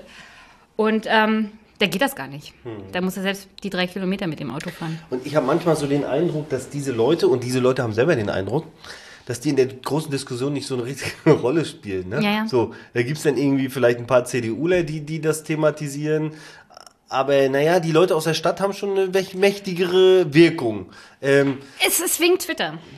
es ist genau wie im Twitter, so ein Also, bisschen ich höherer kann- Bildungsgrad zum Beispiel. Ich kann, ich kann ähm, auch dieses, diese Emotionen nachvollziehen. Jetzt haben sie sich alle gefreut. Naja, guck mal, die Benzinpreise und wollt ihr nicht lieber ein Fahrrad euch kaufen und vielleicht auch ein Lastenrad? Dann denke ich mir, oh, was für ein Volltopf. Ähm, und äh, höherer Bildungs, weil ich gerade höherer Bildungsgrad gesagt habe, ist es natürlich so, dass viele junge Leute auch in die Städte ziehen. So, die vom Dorf Ja, es gibt auch kommen. junge Leute auf dem Dorf. Genau. Die bleiben auch da. aber sozusagen nicht ganz so viele. Und genau, und dadurch ist es ein bisschen so eine Schieflage. Hm. Ich finde jetzt aber total gut, um mal wieder einen guten Turn zu bekommen. Äh, jetzt heute wurde gerade beschlossen, ja, ich dass ich hab's hier Entlastungs... stehen. Können- ich hab's hier irgendwo stehen. Und zwar Energieentlastungspaket. Das Ja. wollte ich mit dir noch ansprechen. können, wollen wir das jetzt machen? Ja, das machen wir jetzt. Passt mich total weil gut. es passt gut. Ähm, und ich krieg schon wieder mit, dass die Stunde absolut nicht reicht. Energieentlastungspaket habe ich heute nur so zwischendurch gehört und habe mitgekriegt, Olaf Scholz schafft es nicht rechtzeitig auf die großen Gipfel, weil wieder über Nacht verhandelt wurde. Was steht denn da drin? Hast du irgendwas Konkretes? Weil Also ich- NTV hat mir das heute früh nicht sagen können. Also ich weiß es konkret. Und die Bildzeitung auch nicht. Es ist wirklich super. Ähm, ich finde es richtig gut. Es ist tatsächlich so, wir haben auch was bei, dem, Ener- bei den Benzinpreisen und bei den Dieselpreisen gemacht. Da wird die Energiesteuer abgeschafft für drei Monate oder wird reduziert für drei Monate. Ähm, was aber auch mega cool ist, 9-Euro-Ticket für 90 Tage für den ÖPNV, für Busverkehr. Warum wollen wir das nicht länger machen? Na, ich hoffe ja, es wird dann länger. Können wir auch nochmal drüber reden, warum das vielleicht schwierig werden könnte. Warum nur, also, also Ja. Benzinpreise und Energiepreise und so hin und her, aber ÖPNV sollte eigentlich jetzt dann jetzt gleich mal länger als nur drei Monate. Äh, Du weißt ja vielleicht, dass ich für einen kostenlosen ÖPNV bin. Äh, Das Problem ist natürlich, jetzt hast du die Schuldenbremse und kannst aus diesem und nicht hast du die Schuldenbremse ausgesetzt. Das heißt, du machst aus dem Ergänzungshaushalt hat alles was mit dem Krieg zu tun. Und im nächsten Jahr hast du die Schuldenbremse und dann kannst du keine Schulden dafür aufnehmen. Die FDP sagt, wir wollen die Reichsten in unserem Land nicht äh, besteuern. Wo willst du das Geld hernehmen? So, und das ist, das muss man einfach immer den Leuten immer wieder klar machen entweder du machst, schaffst die Schuldenbremse ein oder du besteuerst Menschen, die ein höheres Einkommen haben mehr, also die ein sehr hohes Einkommen haben mehr. Äh, ansonsten wirst du solche positiven Dinge nicht durchgesetzt bekommen, außer die Schuldenbremse ist ausgesetzt, so wie jetzt gerade. Und ja, soll ich noch ein bisschen mehr über das Entlastungspaket sagen? Ja, Okay, also zusätzlich gibt's 300 Euro. Das wird in den nächsten drei Monaten mit der, über die Lohnsteuer ausgezahlt. Also die Leute, die ähm, Arbeitnehmerinnen, Arbeitnehmer sind, kriegen das. 300 Euro. Und es gibt einen Kinderzuschlag. Wer ein Kind hat, kriegt nochmal 100 Euro obendrauf. Und jetzt sage ich mal, warum das so wichtig ist. Weil das eine ist das Tanken, das andere ist das Heizen. ja, die Energiepreise sind eine absolute Die Gaspreise sozusagen sind absolut out of order. Und über 200 Prozent gestiegen Genau, in, innerhalb genau. kürzester Zeit. Genau. Und das ist tatsächlich vor allen Dingen in Ostdeutschland ein Problem für Leute, die Fernwärme zum Beispiel haben ähm, oder auch Gasheizung. Und äh, das ist praktisch so, dass äh, ich habe das Wasser hier. Ja, genau. Und da ist so, dass diese 300 Euro natürlich sehr helfen. Ähm, so und ich habe tatsächlich, muss ich jetzt mal hier, kann ich das ja sagen, ich habe vor drei Wochen am 8. März Papier geschrieben für die Landesgruppe Ost wo diese Dinge, wo solche Dinge auch drin standen. Und ich bin total, und du, das Problem ist, du kannst damit nicht öffnen, du kannst es nicht öffentlich machen, wofür du dich gerade einsetzt, weil du damit natürlich erstmal alle anderen unter Druck setzt und dadurch ist, könnte es der Koalitionspartner und so weiter. Das heißt, und jetzt freue ich mich aber total, dass super viel von diesem Papier, muss jetzt nicht an mir liegen, waren natürlich auch naheliegende Dinge, es jetzt geschafft hat und das jetzt für die Leute kommt. So, fühlt sich wie ein Sieg an, aber ist wieder so ein Sieg, oder fühlt sich wie ein Erfolg an, oder man freut sich darüber, aber ist wieder so ein Ding, was natürlich niemals niemand, also es wird niemand erfahren. So, außer die Hörerinnen und Hörer jetzt von diesem Podcast. Also, wenn ihr in Zukunft, ähm, beziehungsweise die nächsten drei Monate, weniger bezahlen müsst für Energie, dann äh, denkt an Erik. ihr, ihr, ihr könnt daran denken, dass ich vielleicht einen ganz kleinen Prozentsatz äh, mit daran mitgewirkt habe und Matthias Mirsch und andere natürlich aus der SPD noch viel mehr. Genau, aber ähm, ja, ich habe mit Energie normalerweise überhaupt nichts zu tun. Aber bei mir ist das so. Das ist ja eine soziale Frage. Genau. Und da, dazu, dadurch bin ich dazu gekommen. Und dann haben alle aus dem Energiebereich schon gesagt, was willst du denn jetzt hier? Äh, geh mal zurück zum Familienbereich. So, nein, kleiner Spaß, aber ähm, ja, bisschen Körnchen Wahrheit ist schon drin. Nee, was ich gerade als, ähm, als du geredet hattest und ich kurz Luft geholt habe, wollte ich bloß daran erinnern, ich hatte ein Gespräch mit Mick Klöckner zu dem. Wer ist das? Das ist ein Kollege, ein Podcast-Kollege. Ach so, okay. Und wir reden hin und wieder über verschiedene Bücher. Mhm. Das letzte, was wir besprochen hatten, war jetzt äh, von Thomas Piketty, Die Zukunft des Sozialismus. Okay. Äh, irreführender, ja, irreführender Titel für sein Buch, denn eigentlich geht es um globale Ungleichheit. Und da wird auch viel über Steuerpolitik gesprochen. Und er hat äh, einen, einen Artikel drin in dem Buch, da geht es um Erbschaftssteuer und natürlich Vermögenssteuer. Und da bin ich auch immer dabei und denke mir, könnte man eigentlich auch vernünftig einführen in Deutschland und dann hätten wir das Problem mit der Schuldenbremse vielleicht nicht und dem, wo nehmen wir das Geld her? Das Problem daran ist einfach, dass die FDP ja, das ja, nicht will. Aber ich, ich muss jetzt aber auch mal noch was anderes sagen dazu. Ich wollte, äh, hey, be bevor, bevor wir dazu kommen, ähm, noch eine Sache. Grundsätzlich meckere ich ja in letzter Zeit sehr, sehr viel auch äh, auf die Ampel. Aber ich muss sagen, das, was du mir gerade erzählt hast, klingt sehr positiv und das ging dann auch alles sehr schnell. Also danke dafür. Ja, es, es, es klingt so, dass man wirklich an versucht hat, an fast alle zu denken. Mhm. So, und das finde ich eigentlich gar nicht so schlecht. Man hat was sozusagen für die ökologische Frage, man hat auch was für die spontane Entlassung, man hat was für die Heizkosten. Finde ich eigentlich ganz, ganz cool. Da bin ich echt froh, weil man sitzt dann hier, man weiß, okay, die Tagen, was kommt dabei raus? Kommt da jetzt 50 Euro, ähm, 50 Euro äh, raus äh, und nichts anderes, so, und alle sagen, oh, was ist das denn? Und verprügeln dich dafür. Und deswegen bin, von mir fällt jetzt eine richtige Last ab, dass es was wirklich Gutes geworden ist, was ich auch wirklich gerne verkaufe oder wo ich auch wirklich sage, ey, ja, das ist wirklich gut. Das sage ich jetzt hier nicht nur, weil ich im Bundestag bin, weil ich das machen muss. Ja, der, die Bürgerin Jenny sagt jetzt einfach mal, es könnte natürlich noch mehr sein. Aber das ist ja meine, mein Part. Der Abgeordnete sagt, oh, dieser Bürger wieder. Ja, das Schlimme ist ja, das Schlimme ist ja, man, ähm, ich, ich kann das ja auch total nachvollziehen. Es ist natürlich immer nie genug. So. Und manchmal aber die Einstellung führt manchmal dazu, dass die Abgeordneten vielleicht sagen, weißt du was, dann machen wir aber gar nichts. das ja wäre natürlich noch schlimmer. Wir, genau, aber wir werden ja sowieso verprügelt. Lass uns doch einfach nichts sagen. Ne? So, äh, habe ich manchmal das Gefühl, dass das so, so einen Reflex auslösen mhm. kann. Wäre für mich aber nicht möglich, weil ich diese intrinsische Motivation habe zu helfen. Aber Erik, ja. Erik redet gerne, das ist sehr gut für jemanden, der Podcast hat. Ja, so. Also wenn ich mal nichts habe an Thema, würde ich einfach sagen, Erik, hast du mal Zeit? gerne. Ähm, vielleicht noch ganz kurz, es ist tatsächlich diese Woche ja eigentlich Königsdisziplin im Bundestag. Haushaltsdebatte. Ja. Haushaltsdebatte. Du hast es ja gerade angesprochen. Ähm, für 2023 soll die Schuldenbremse wieder gelten. Da wird angedacht nach dem Finanzplan eine Neuverschuldung von 8,3 Milliarden.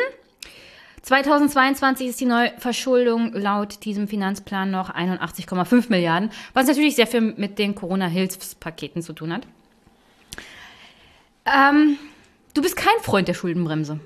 Nee, die parlamentarische Linke war da wieder aktiv, habe ich mitgekriegt. Ja, die größte Flügel hat sich dafür eingesetzt, 2023 die Schuldenbremse auszusetzen.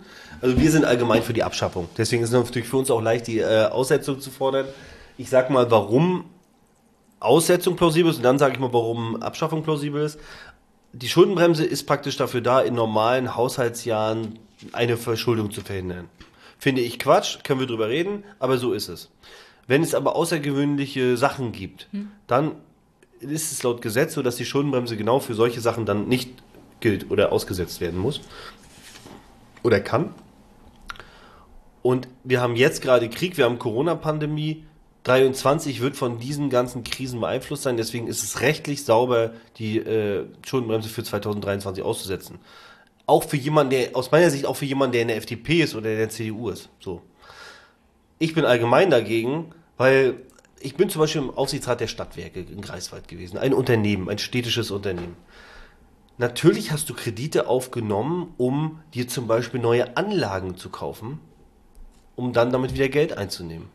Also was ich damit sagen will, ist, Schulden, wenn ein Staat Schulden macht, es ist nicht wie eine Hausfrau oder wie ein Hausmann, ähm, so wie Merkel das mal gesagt hat, die schwäbische, Ja, ja, die schwäbische Hausfrau, Hausfrau. ist totaler Quatsch, man muss es eher mit einem Unternehmen vergleichen, das in die Zukunft, in seine Zukunft investiert. Ich mache mal ein Beispiel. Ich würde, ich alle würde Schulen- bitte, bitte nicht den Staat und die Staatsfinanzen Ich- bitte nicht mit ich- einem Unternehmen ich, vergleichen. Ich weiß, es ist, es ist, es ist auch ein total schwieriger Vergleich. ist eigentlich eher so eine öffentliche Hand. Ja, äh, ich würde diesen Vergleich auch niemals ziehen, aber ich muss jetzt trotzdem mal ein Beispiel machen. Äh, Natürlich wäre es für uns fiskalisch am besten, wir würden alle Schulen zerfallen lassen, würden alle Lehrer entlassen, äh, zum Beispiel jetzt im Bildungsbereich, dann würden wir super viel Geld sparen, würden total gut dastehen. Für die nächsten Generationen, die hätten dann richtig viel Geld zur Verfügung. Ist aber totaler Quatsch. Wenn du deinen Staat ordentlich machen willst, dann investierst du natürlich in die Zukunft, äh, baust gute Schulen, äh, unterrichtest deine Kinder am besten, äh, dass die sozusagen einen noch besseren Staat machen können. Also ich weiß, die Unternehmenslogik ist, sollte niemals auf den Staat angewandt werden, aber in dem, wenn man Vergleich zwischen Privatperson und Unternehmen zieht, Wir können ja von einer Genossenschaft reden. ja, reden wir von der Genossenschaft. Aber also es ist totaler Mist und jetzt ist es noch mehr Mist, weil wenn wir jetzt Geld aufnehmen, dann kriegt der deutsche Staat noch zusätzlich Geld. Die Gläubiger bezahlen uns dafür Geld. Früher mussten wir Zinsen bezahlen, jetzt bekommen wir dafür Geld. Ich frage mich, warum die FDP das nicht macht. Naja, es ist ideologisch. Es ist Ja, aber Ideologie ist total bescheuert in der Politik. Naja, es ist schon manchmal gut, einen Kompass zu haben. Ich habe Ähm, nicht von einer politischen Einstellung Ja. und Orientierung gesprochen. Ideologie ist etwas, was in meinen Augen meistens ohne Sinn und Verstand, ohne argumentative Ber Berichtigung funktioniert. Es muss eine Offenheit geben. Ja. Ne, so, und äh, meine Prognose wäre jetzt mal sehen, ob Lindner das durchhält. Weil das Problem ist, diese Differenz, die du vorhin gerade vorgelesen hast, Ja, und dann, dann, die wird dann nämlich echt ja noch. schwer zu überbrücken. Ja, die wird schwer zu überbrücken. Ähm, dann gibt es ja noch diese Sache, also Pandemie und Ukraine-Krieg jetzt mal beiseite, da haben wir noch diese kleine, kleine Sache mit dem Klimawandel. Stimmt, von ja dem, äh, von dem uns ja der Koalitionsvertrag auch versprochen hat, dass jedes Jahr eigentlich mindestens so 60 Milliarden investiert werden müssten. Und ich sehe nicht ganz genau, wo diese 60 Milliarden in diesem Finanzplan auftauchen, ohne das Geld, das man jetzt zum Beispiel aus dem Corona-Hilfspaket genommen hat und das dann in die Nachtragshaushalt für Klimarettung gesteckt hat. Ähm, das soll ja die nächsten Jahre auch noch kommen. Und wo diese 60 Milliarden jedes Jahr herkommen, habe ich noch nicht gesehen. Und dann kommt hinzu, Aber das wird ja genau so gemacht. Dass also sozusagen wir bekommen, wir haben ja diesen äh, Klimafonds. Ähm, ja, der sollte ja eigentlich jedes Jahr mindestens 50 Milliarden sein und nicht nur einmal 60 Milliarden. Genau, also da wird sozusagen in den nächsten Jahren äh, sollen da 200 Milliarden ausgegeben werden. Das hat Habeck ja schon abgefeiert. Ähm, ich sag mal ganz ehrlich, wenn es nach mir geht, höher, schneller, breiter, also äh, noch mehr. Gerade sowas wie kostenloser ÖPNV oder sowas, was auch eine soziale Kombination hat, Hm. bin ich absolut dafür. Das kriegst du aber nur hin, wenn du die Schulden bremst. Also, wir waren vorhin bei der Logik, du Ja, reißt ja, alle in- Schulen ab, ne? Und jetzt überleg mal, wenn wir sozusagen, der Planet geht kaputt. du musst, ja, so, du äh, musst ja investieren und der, dann. der Planet geht kaputt, aber sozusagen unsere Kinder und Kindeskinder haben genügend Geld. Ja, können sich die schwarze Schulden. Null schön einrahmen. Es Ähm, ist so sinnlos. Ja. Zu dem Punkt wollte ich noch, es gibt ja noch diese Forderung von den 100 Milliarden Sondervermögen für die Bundeswehr, Ja. wovon die FDP wohl ganz begeistert ist, wo ich auch noch nicht sehe, wie das mit dem Haushalt irgendwie zusammenpasst und dann keine Neuverschuldung. Das, das klappt schon, ähm, also weil sozusagen du mit zwei Drittel ja die, das Grundgesetz und die Schuldenbremse auch aufheben kannst oder aushebeln kannst. Und Nee, ich rede nicht von den Zweidrittelmehrheiten, mir geht es um die finanzielle Aspekt. Wo, wo kommt das Geld her? Naja, es wird geliehen, sozusagen genau. Also, äh, was du damit natürlich zu Recht sagst, ist, dass das Argument der FDP, wir sollten uns kein Geld äh, äh, leihen und so weiter, natürlich ad absurdum Ja. macht, total ad absurdum macht. Aber das ist ja der Witz, das wissen ja alle. Und äh, es ist ein bisschen wie, wie, wie in den USA. Ne? Wenn die Republikaner an der Macht sind, dann verschulden sie sich und geben Geld aus. Wenn die US Demokraten an der Macht sind, dann sagen die Demokraten, die verschulden uns ja Die nur. Republikaner? Die, äh, genau, und so ähnlich ist die CDU ja auch drauf. Ähm, und ja, für den richtigen Zweck, aus deren Sicht, auch aus konservativer Sicht, muss ich mal ganz jetzt mal an alle Konservativen hier, ist es immer okay, sich für die Bundeswehr zu verschulden, ist okay. Aber für die Bildung oder die Kinder oder die Rettung des Planeten, äh, das ist Teufelzeug. Und das ist total gaga. Ja, Aber das sehe ich übrigens auch bei der FDP, was natürlich sehr problematisch ist. Klar, jetzt muss man natürlich sagen, wenn die FDP das anders machen würde, würde die CDU richtig auf die. Die versucht die ganze Zeit auf die FDP raufzuschlagen, um die FDP praktisch um uns auseinanderzutreiben. Das ist ja deren politisches Spiel. Ne? Ja, ja, äh, Merz hat ja auch diesen also da ist ja Strategie dahinter. Klar. Die CDU will die Stimmen von der FDP zurückholen. Die hat ja nicht schlecht abgeschnitten. Und wenn die CDU nur 2% mehr das nächste Mal holt als die SPD, sind die Mehrheitswahl das noch nicht ganz. Ne? Ja, so ungefähr ist das. Das Schlimme ist sozusagen, dabei geht es natürlich jetzt nicht so sehr darum, wie es eigentlich unserem Land und den Menschen weitergeht. Nee, das stimmt, aber. So ist das manchmal. Da ist ja der kleine Pessimist in mir. Es geht ja immer um die nächsten Wahlen. Ja, das würde ich zum Beispiel nicht so sehen. Ja, Bei für dich jedenfalls. nicht. Du hast ja jetzt auch vier Jahre erstmal was zu tun. Aber Friedrich Merz hat jetzt vier Jahre Opposition und sein einziges Ziel ist, Bundeskanzler zu werden, damit er Frau Merkel das wahrscheinlich mal auf die Nase binden kann. Das ist auch ein ziemlich guter Grund. ja, aber wir waren beim Sondervermögen. Willst du darüber noch weiterreden? Oder? Äh. Willst du wissen, wie ich dazu stehe? Ich kann mir ziemlich gut vorstellen, wie du dazu stehst. Du hast dich ja dazu schon geäußert. Okay. Sagen wir es mal so, du bist kein Freund davon. Ich werde das ablehnen. Ist das erlaubt? Das, die Frage habe ich noch gar nicht gestellt. Hattest du schon Erfahrungen mit der Fraktionsdisziplin und wird für dieses Sondervermögen die Fraktionsdisziplin zählen? Ich hoffe nicht. Mm, ich würde sagen, ich hatte noch keine Erfahrung mit der Fraktionsdisziplin. Äh, ich wurde jedenfalls nicht gezwungen, irgendwas zu machen. Ich habe zum Beispiel auch den Irak-Einsatz abgelehnt als einer von drei Bundestagsabgeordneten äh, von der SPD-Fraktion. Aber was man denn macht und was ich auch zusicher ist, ich mache keine eigene Presse. Also ich mache jetzt nicht zum Beispiel, wenn ich das Sondervermögen ablehne, schreibe ich nicht, ich habe das übrigens abgelehnt und alle anderen, die es gemacht haben, sind doof. Ähm, da muss man ein bisschen aufpassen, äh, weil es bei solchen Fällen auch immer sehr gute Argumente gibt, dafür zu stimmen und dagegen zu stimmen. So. Und äh, ja, ich hoffe, dass ich da nicht äh, sozusagen durch die Fraktionsdisziplin äh, ähm, behelligt werde. Aber ja, es könnte schon sein. Ich mal sehen. Dadurch, dass Merz jetzt gesagt hat, dass alle Ampelabgeordneten dafür stimmen müssen, kann es natürlich irgendwie am Ende so ein Ding werden, Vertrauensfrage von Olaf Scholz. Und ich muss mich dazwischen entscheiden, ob ich das Sondervermögen, dem Sondervermögen, äh, das Sondervermögen ablehne oder ob ich die Regierung Scholz fallen lasse. Glaubst du, das? Ich glaube das nicht. Ich glaube, das ist ein totaler Bluff von, von Merz. Ähm, aber das ist natürlich eine heftige Verantwortung, bin ich mal ganz ehrlich. Aber wer macht dann daraus eine, eine Vertrauensfrage? Ich glaube nicht sozusagen, dass es so ist, aber naja, klar, also das 100 Milliarden Paket, wenn das jetzt scheitert, wäre es schon eine Niederlage für diese Regierung. Hast du das Gefühl, das läuft gut aktuell mit der Ukraine-Krise und der deutschen Politik? Oder dass manche Leute einfach mal ein bisschen zu weit nach vorne preschen? Ich kann das nachvollziehen. Es ist ein illegaler Angriffskrieg und es ist äh, schlimm, was aktuell passiert. Es ist eine absolute humane Katastrophe. Nichtsdestotrotz haben. Ich habe noch sieben Minuten. Fünf. Ja. Äh, ich habe auf die Uhr geguckt. Ähm, nichtsdestotrotz haben deutsche Politiker ja auch eine Verantwortung für die Zukunft. Und wir haben immer noch Pandemie, wir haben immer noch Klimakrise und es wird eine Diskussion über Sondervermögen und Aufrüstung geführt. Ja, also. Und ich habe mir mal äh, kurz, ganz, ganz, ganz, ganz mhm. kurz, ich habe mir mal die, den Etat der Bundeswehr der letzten Jahre so angeguckt, weil er des Bundesverteidigungsministeriums. Ähm, und das ist natürlich nicht wenig, wie das in den letzten. Ich glaube, das ist fast um 40 Prozent gestiegen. Zehn Jahren gestiegen ist. Mhm. Von 32,44 Milliarden in 2014 auf 50,33 Milliarden. Alleine das Plus in 2022 sind 7 Prozent. Für, ja. für den Haushalt des Bundesverteidigungsministeriums. Und wir haben so viele Baustellen in Deutschland. Alleine nur Klima. Jenny, das ist praktisch meine, eins zu eins meine Argumentation.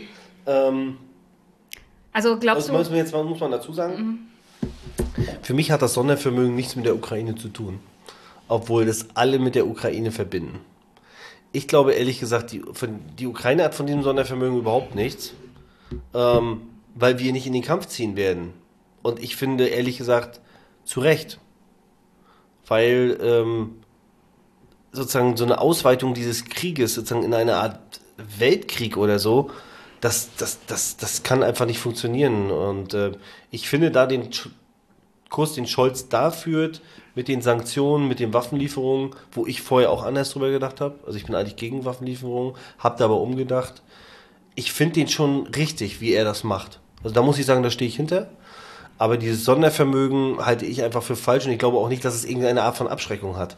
Der EU-Etat, der Militäretat der EU-Staaten liegt bei 200 Milliarden, doppelt so hoch wie der von Russland. Ich glaube tatsächlich, Russland hat Angst vor der NATO und auch Angst vor der EU. Deswegen will er unbedingt verhindern, dass die Ukraine da äh, in die NATO eintritt, weil wenn die Ukraine in der NATO wäre, dann würde er sie nicht angreifen. Und deswegen, ich halte unseren Militäretat für ausreichend, der muss bloß ordentlich gemanagt werden.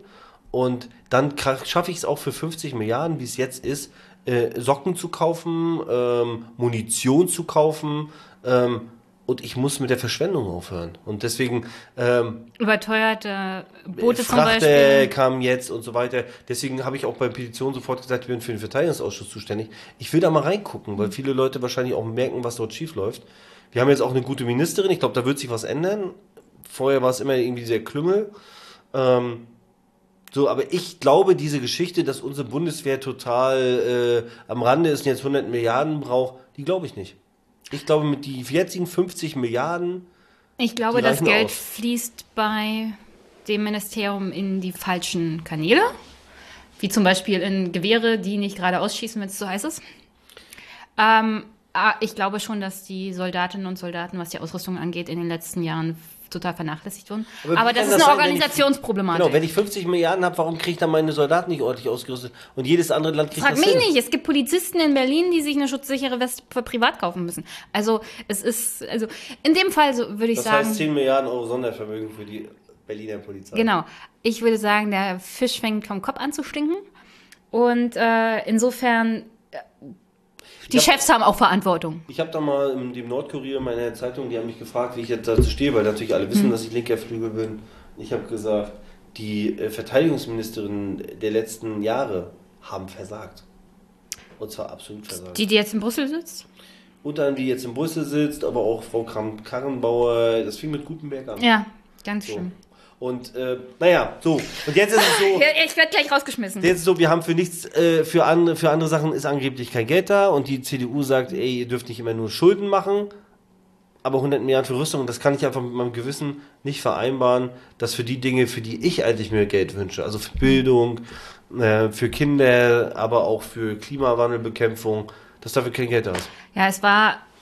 Oder zu wenig Geld da ist. Es ist so typisch ich gucke mir diese ganzen Ukraine-Krise an und ähm, nicht von dem Standpunkt, dass das nicht wirklich alles schlimm ist, aber so als Beobachterin deutscher Politik, wo ich denke,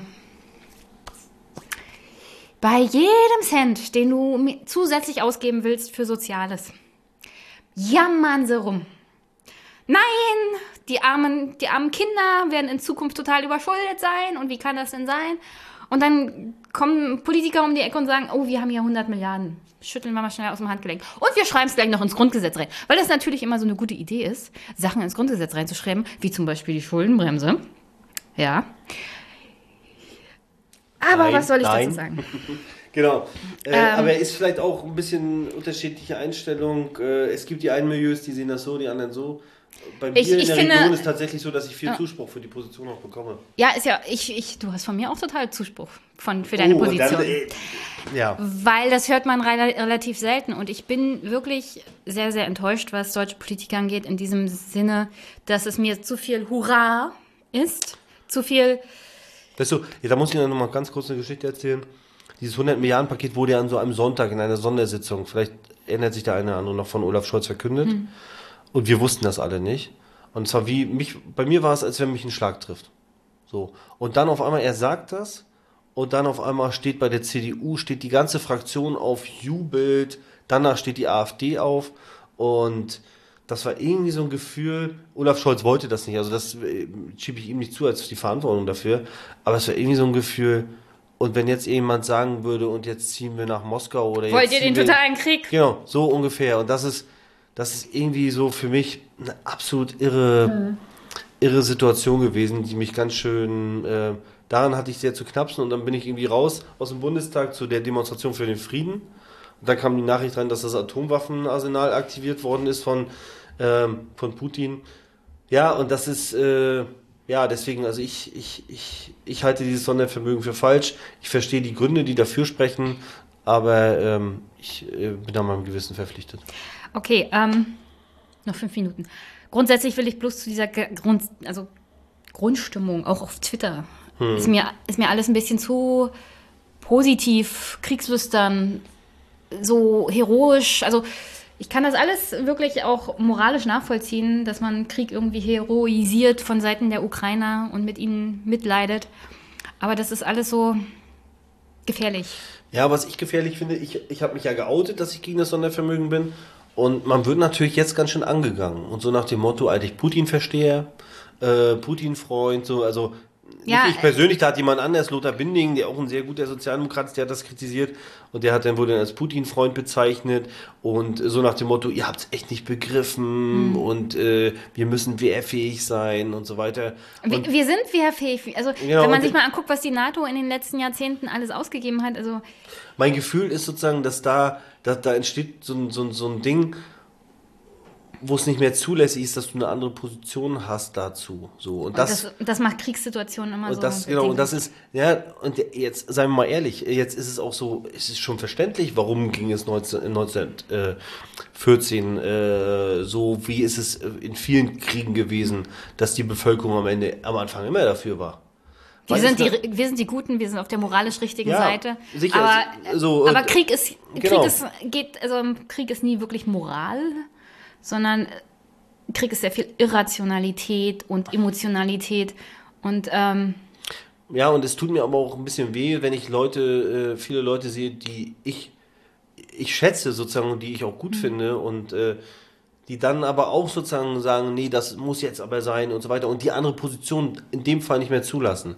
Und ich habe dafür geworben, äh, so viel kann ich vielleicht in der, sagen, in der Bundestagsfraktion, nicht öffentlich teil, habe ich gesagt, äh, ich finde das in Ordnung, sozusagen, äh, dass es dieses Sondervermögen, dass es diesen Vorschlag gibt und so weiter, dass viele Leute dafür sind. Aber es muss innerhalb der Sozialdemokratie auch eine andere Position legitim und möglich sein. Und da auch in der Gesellschaft. Ja, und man muss vor allem in dieser aufgeheizten Stimmung auch in der Lage sein, als Gesellschaft, demokratische Gesellschaft vor allem, darüber zu reden, ohne dass man gleich als Propagandist des Kremls angesehen wird. Es muss sachlich diskutiert ja. werden, ob diese 100 Milliarden gebraucht werden oder nicht. So, und das ist äh, aktuell einfach schwer. Ich glaube, Erik, ich muss wiederkommen. Die Stunde ist viel zu wenig. Ich hätte gern noch mehr über die Ukraine-Krise gesprochen und vielleicht auch über SPD-Ostpolitik, aber. Ich muss noch mal eins Ich werde gleich rausgeworfen. Ich weiß, aber, aber das will ich noch mal loswerden. Das ist ähm, ein Büroleiter man kommt natürlich in den Bundestag äh, jetzt vor sechs Monaten mhm. und denkt sich, okay, jetzt können wir hier die Welt ein bisschen besser machen, können was gegen den Klimawandel tun, können die soziale Lage verbessern und so weiter. Und dann kommt und dann wirst du von diesen Themen die Corona-Krise kommt massiv zurück, dann kommt die Ukraine. Jetzt reden wir auf einmal darüber, ob wir Atomkraftwerke äh, neu machen, den Kohleausbau und äh, es ist schon ein bisschen, also es, ist, es sind so Sachen, die musst du vielleicht machen, also Atomkraftwerke hoffentlich nicht. Ähm, Kohlewerke wahrscheinlich auch nicht. Aber ich, ich hoffe einfach, dass, in, dass von diesen vier Jahren nicht übrig bleibt, wir sind zurück in die Vergangenheit, sondern so wirklich so wie, so wie der Plan war, dass wir was für die Zukunft machen. Ja. Dafür und dafür werden wir einsetzen und das ist, darüber können wir vielleicht beim nächsten Mal positiver reden. Dann nehme ich mir auch mehr Zeit. Oder ich nehme mir auch mehr Zeit. Oder leihe es deinem, deinem Büroleiter aus den Rippen.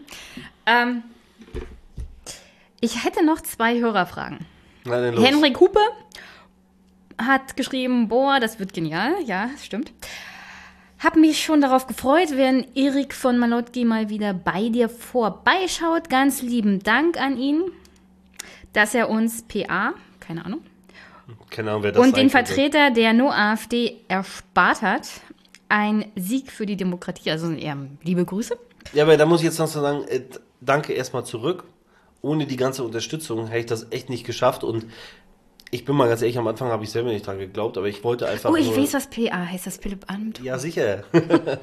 ähm, also, okay, auf jeden Fall, ähm, auf jeden Fall will ich auch mal den Dank zurückgeben und äh, ja, ich, ich freue mich total, dass das wirklich geklappt hat. Nicht, weil ich jetzt unbedingt hier sein wollte, sondern Ja, ich glaube, weil es total wichtig war, dass unsere Region nicht entweder von einem Rechtspopulisten oder von einem korruptionsanfälligen Politiker vertreten wird.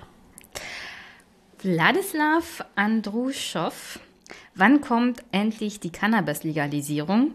Und warum entkriminalisiert man nicht vorher die Konsumentinnen, so wie es auch die US-Bundesstaaten vor ihrer Legalisierung gemacht haben? Also ich hoffe, sie kommt sehr schnell. Es ist aber nicht ganz so einfach, weil natürlich das Bundesgesundheitsministerium jetzt ein bisschen mit so einer Pandemie, ab vielleicht davon gehört zu tun hat. Ähm, Nur ich hoffe, nebenbei. dass das 2023 äh, gemacht wird. Carmen Wege ist da sehr gut dabei von der SPD-Fraktion. Und äh, das Problem ist, ich glaube, es klingt für uns alle sehr einfach, aber es ist ein bisschen komplizierter. Wir haben äh, in den Niederlanden gesehen, wie es einfach, die Entkriminalisierung dort hat einfach nicht funktioniert, weil irgendwie die ganzen kriminellen Strukturen das dann am Ende übernommen haben. Und wir wollen ja eigentlich einen richtig guten Weg machen. Und das muss natürlich gut vorbereitet sein. Und andererseits würde ich sagen, nee, lass uns das mal jetzt machen, weil es auch eine Gerechtigkeitsfrage. So, und das, äh, hinter diesem Dilemma sind wir. Aber das Problem ist, ich vertraue den Leuten, die jetzt für die SPD das machen, kamen zum Beispiel und äh, Dirk heißt der andere Abgeordnete, äh, den vertraue ich äh, sehr stark. Und Lass uns das hinbekommen. Ich bin absolut dafür und ich äh, werde auch immer mich hinter die Kulissen dafür einsetzen. Politik ist das Bohren dicker Bretter und wenn es ordentlich gemacht werden soll. Und wenn wir das erreichen, die Cannabis-Legalisierung, ich glaube, das wäre echt schon eine gute Sache. Würde auch mehr Einnahmen für den Haushalt bringen. Ist jetzt nicht der Hauptfokus.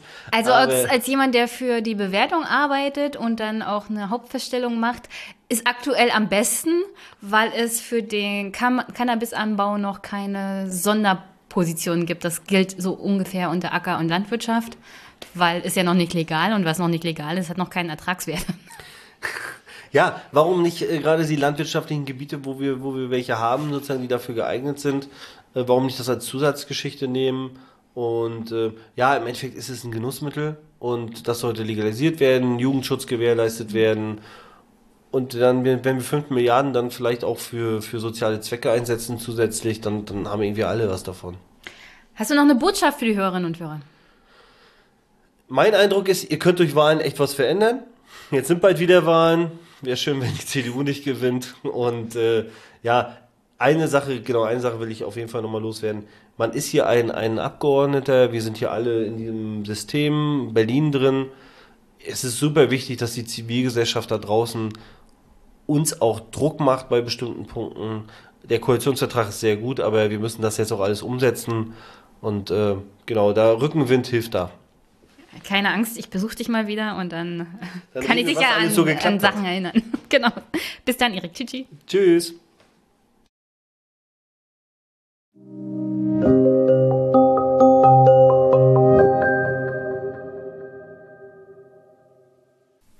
Und nun an der Stelle das Gespräch mit Christian Lammert zu seinem Buch Das Versprechen der Gleichheit kann ich nur schwerstens empfehlen. Im Gespräch mit Christian ging es aber natürlich auch sehr, sehr viel um US-Politik, weil er ist da als Politikwissenschaftler auch Experte auf diesem Gebiet. Das hört ihr auch gleich in der Einleitung.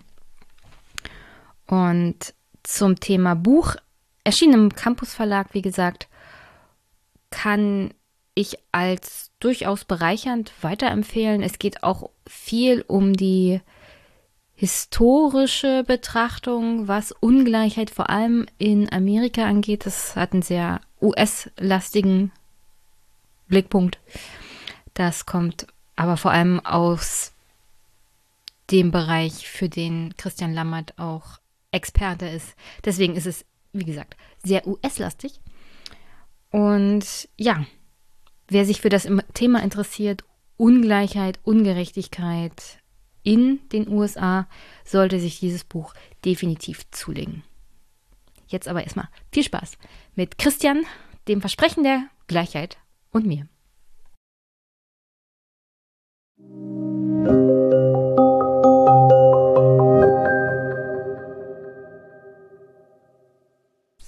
Guten Nachmittag, stürmischen Nachmittag liebe Hörerinnen und Hörer und vielleicht auch Zuschauer. Ich sitze heute zusammen mit Professor Dr. Christian Lammert zugeschaltet ich glaube, aus Berlin. Ja.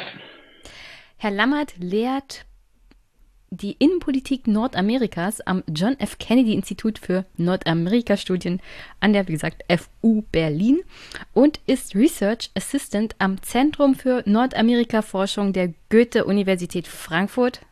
Mein, nicht oder? Mein, Zu seinen genau.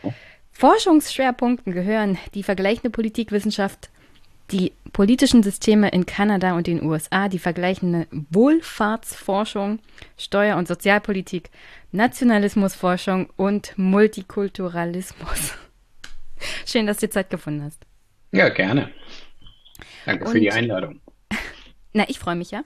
Wir wollen ja heute über dein neues Buch reden, das du zusammengeschrieben hast mit Boris Vormann. Das Versprechen der Gleichheit, Legitimation und die Grenzen der Demokratie erschienen im Campus Verlag. Herzlichen Dank an den Verlag für die zur Verfügungstellung des Buches. Kostet 24,95 im Laden, geht zum Buchladen äh, um die Ecke, würde ich mal sagen. Und die erste Frage, die ich mal hätte, was bedeutet denn eigentlich dieses Bild vorne drauf?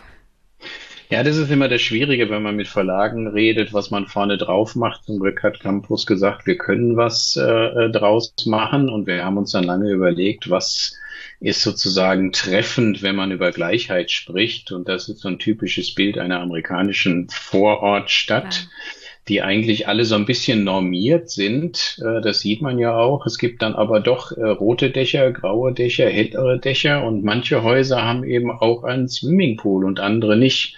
Und das soll so ein bisschen auf den Titel bezogen zeigen, ja, Gleichheit ist aber immer nicht genauso hergestellt, wie man das vielleicht denkt. Und das soll versuchen, das Ganze so ein bisschen zu visualisieren. Äh, zumindest denkt man drüber nach, wenn man es sieht. Und äh, dann hat es, glaube ich, schon den Sinn und Zweck erfüllt. Das stimmt. Ich muss sagen, jedes Mal, wenn ich aktuell Häuser sehe, denke ich an meine Arbeit weil ich sitze in der Bewertungsstelle eines Finanzamtes und wir bewerten Grundstücke, meistens mit Häusern drauf. Und jedes Mal, wenn ich das, ich bin ein bisschen aus der Bahn geworfen, wenn ich Häuser sehe. Da muss ich gleich an ja. die Arbeit denken. Da denkt man wahrscheinlich auch gleich, das ist ganz schön teuer bei den Immobilienpreisen. Ja, ja. und der Swimmingpool kostet extra, vor allem in ja. der Größe. Kann ich jetzt ja. schon einschätzen von dem kleinen Bild. Aber was weiß ich denn, was die Bewertung in den USA angeht? Bevor wir zu dem Inhalt des Buches kommen. Du beobachtest ja schon seit langem natürlich auch intensiv die US-amerikanische Politik und die politischen Entwicklungen dort. Aber ich bin mir ziemlich sicher, du warst in den letzten Jahren auch öfters mal überrascht über das eine oder andere, 2016 vielleicht, über die Wahlergebnisse. Was hat dich denn so in letzter Zeit überrascht? Ja, also was mich äh, vor allen Dingen nach der Wahl 2020 überrascht, ist, wie groß die Unterstützung wirklich für Donald Trump ist und so eine extrem ähm, wenn man das rechtspopulistisch äh, vielleicht vorsichtig nennen kann, Politik in den USA. Ähm, wie, wie leicht auch die Öffentlichkeit, äh, und da kann man nicht sagen die ganze Öffentlichkeit, sondern auch wieder die Trump-Anhänger wirklich immer noch an bestimmte Verschwörungstheorien glauben, dass diese Wahl geklaut ist. Ähm, äh, man kann ja, also wie die Geschichten, die dann da auch erzählt werden, ähm, äh, dass ausländische ausländische Mächte ähm, die Wahlmaschinen ausgetauscht haben. Man kann dann natürlich, wenn man in diese QAnon-Richtung geht, dann wird es ja noch verschwörungstheoretischer. Also das sind, glaube ich, so die zwei äh, Sachen, die mich momentan an der amerikanischen Gesellschaft ähm, äh, wirklich überraschen. Eine extreme Radikalisierung im konservativen Lager und gleichzeitig immer mehr Menschen, die völlig den Kontakt zum politischen System zu verlieren scheinen und sich in Verschwörungstheorien eine alternative Welt zurechtbauen. Und das ist ein großes Problem für die USA und für die Demokratie dort. Wie würdest du aktuell die politische Lage vor allem in der Innenpolitik einschätzen? Ich meine, aus europäischer Sicht gucken wir natürlich aktuell auf die USA, vor allem vor dem Hintergrund der Ukraine-Krise. Nichtsdestotrotz, Amerikaner interessieren sich halt nicht wirklich für Außenpolitik. 2022 stehen die Midterms an, 2024 schon wieder die nächsten Präsidentschaftswahlen. Was würdest du sagen? Wie, vor allem dem Hintergrund, was du gerade gesagt hast, wie schlimm wird's? Ja, ich weiß nicht, ob, ob schlimm oder nicht schlimm ähm, der richtige Begriff ist. Die Frage ja, ist auch, so. was also von Trump wird wiedergewählt bis Biden schafft es nochmal. Genau, das ist die Frage. Die erste, da sind immer schon viele Fragen. Will Trump überhaupt wirklich, beziehungsweise will die Republikanische Partei das nochmal, auch wenn, wenn der Einfluss der Parteien bei der Auswahl der Kandidaten ja inzwischen schon ziemlich gering ist. Sie wollten ja auch Trump eigentlich nicht 2016 als Kandidaten haben.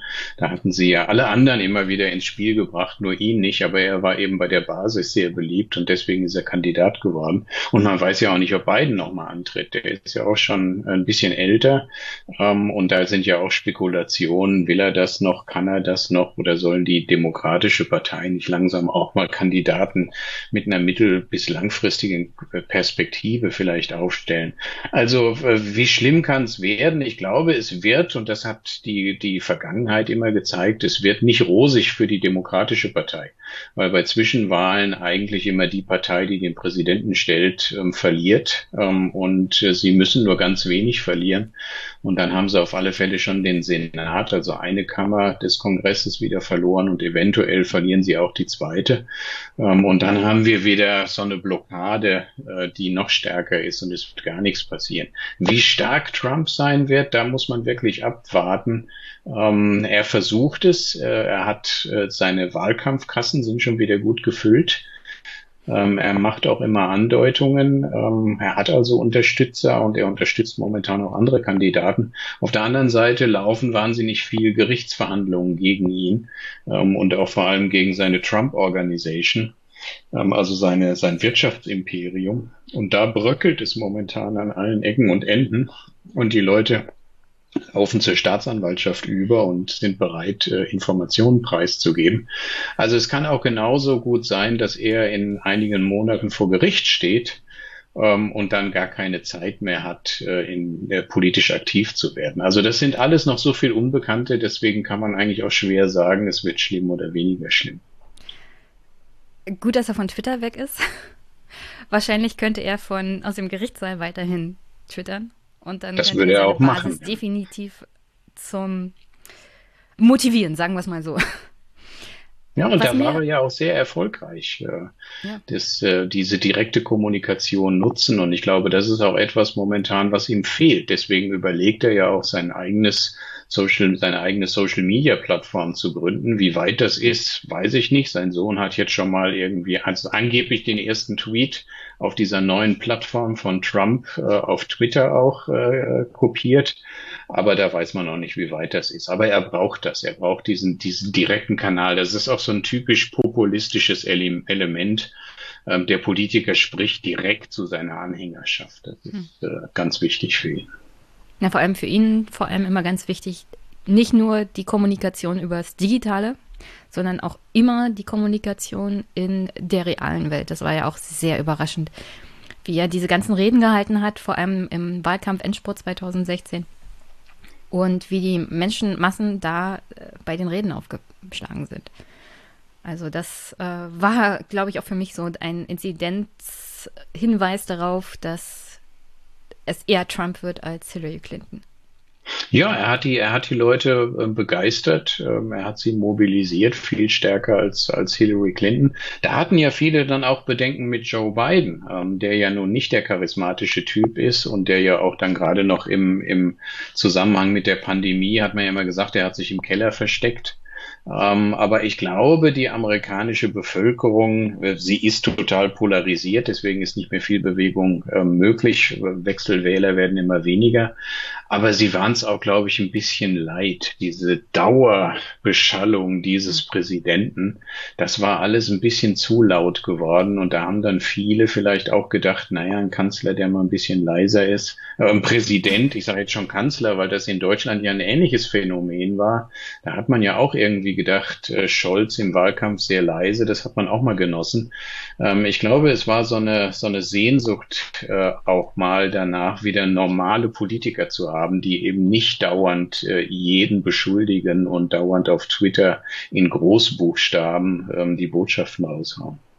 Ich würde fast dann auch ein bisschen den Bogen schlagen zu dem Thema Indifferenz. Vielleicht wünschen sich manche, manche Menschen einfach auch, dass man sich von dem ganzen Politischen auch zurückziehen kann, beziehungsweise, dass man das ignorieren kann. Und wenn man permanent jemanden hat mit einem Lautsprecher, wortwörtlich, der einen permanent anschreit, und dann ist das gar nicht möglich. Also man kann dem politischen Prozess nicht entkommen. Und das ist, glaube ich, auch etwas, was wir jetzt seit 2016 erleben.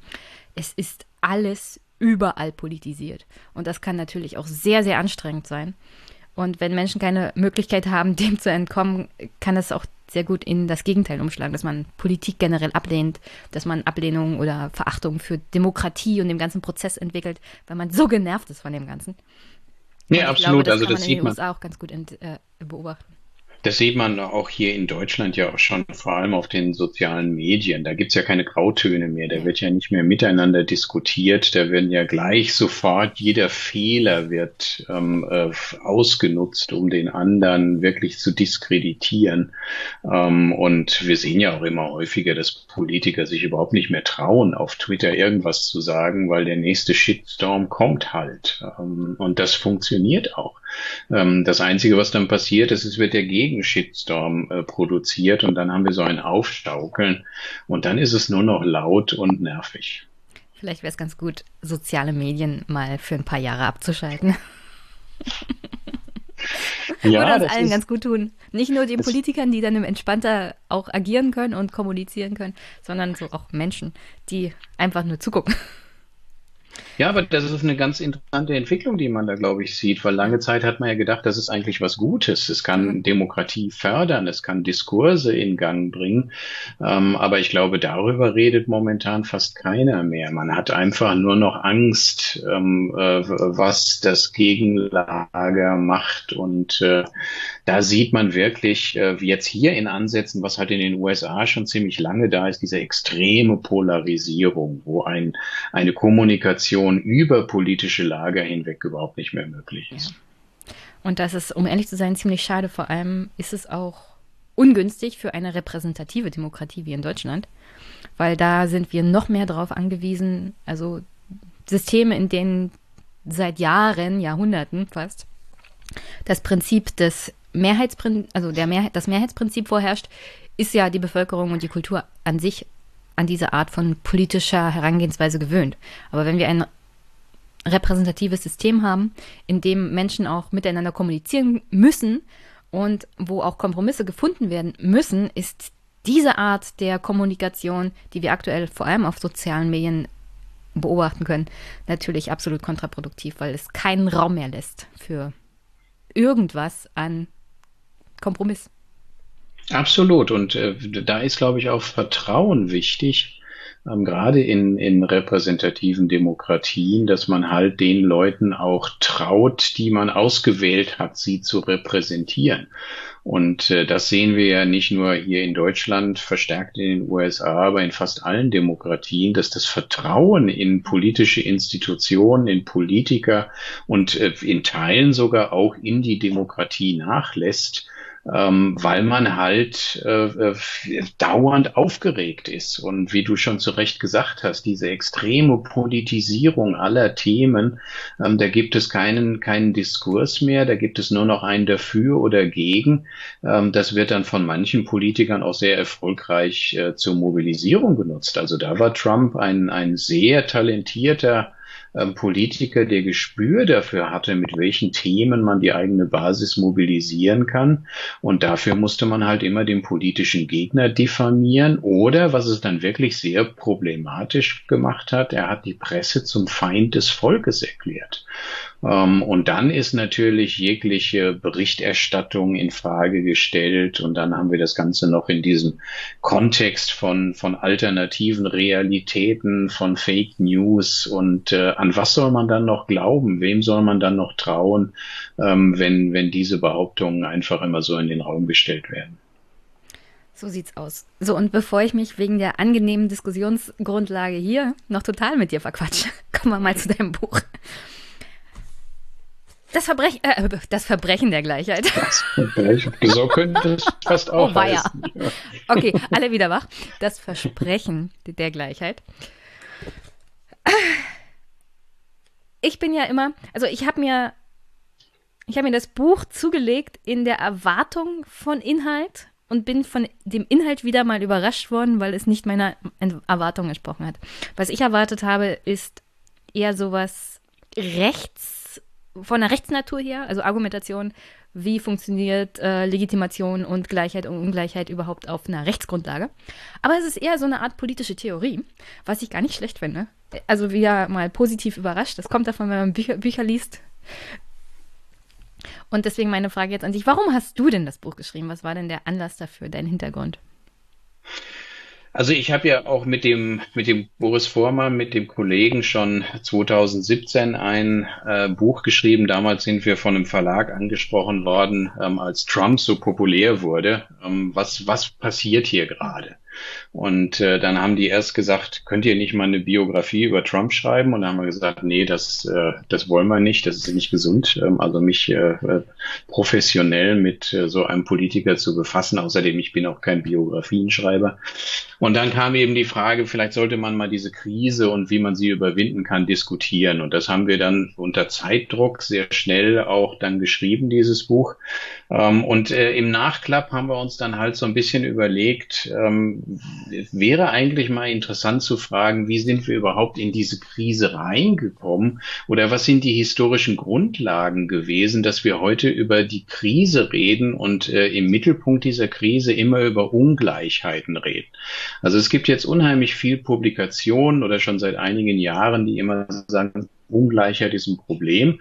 Und manchmal wird so suggeriert, als wären wir schon mal besser gewesen, äh, im Sinne, dass wir schon mehr Gleichheit erreicht gehabt haben. Und da haben wir uns, wir sind ja nun beide ähm, Experten eher im, im nordamerikanischen Raum mit den politischen Systemen da, gucken wir uns doch mal explizit für die USA an. Wie sah es denn mit der Gleichheit aus äh, in der Demokratie? Wie wurde dieses Konzept benutzt, um Demokratie und Herrschaft zu legitimieren? Und ist das Ganze heute überhaupt noch funktionsfähig? Das waren die Fragen, die wir uns im Nachklapp äh, zu unserem äh, vorherigen Buch gestellt haben. Und äh, das haben wir dem Campus Verlag vorgeschlagen und der hat gesagt, ja, das hört sich spannend an. Hm. Also ich würde ja drei zentrale Themen, äh, zentrale Thesen, ich, meine Zunge heute, aus diesem Buch ja mitnehmen.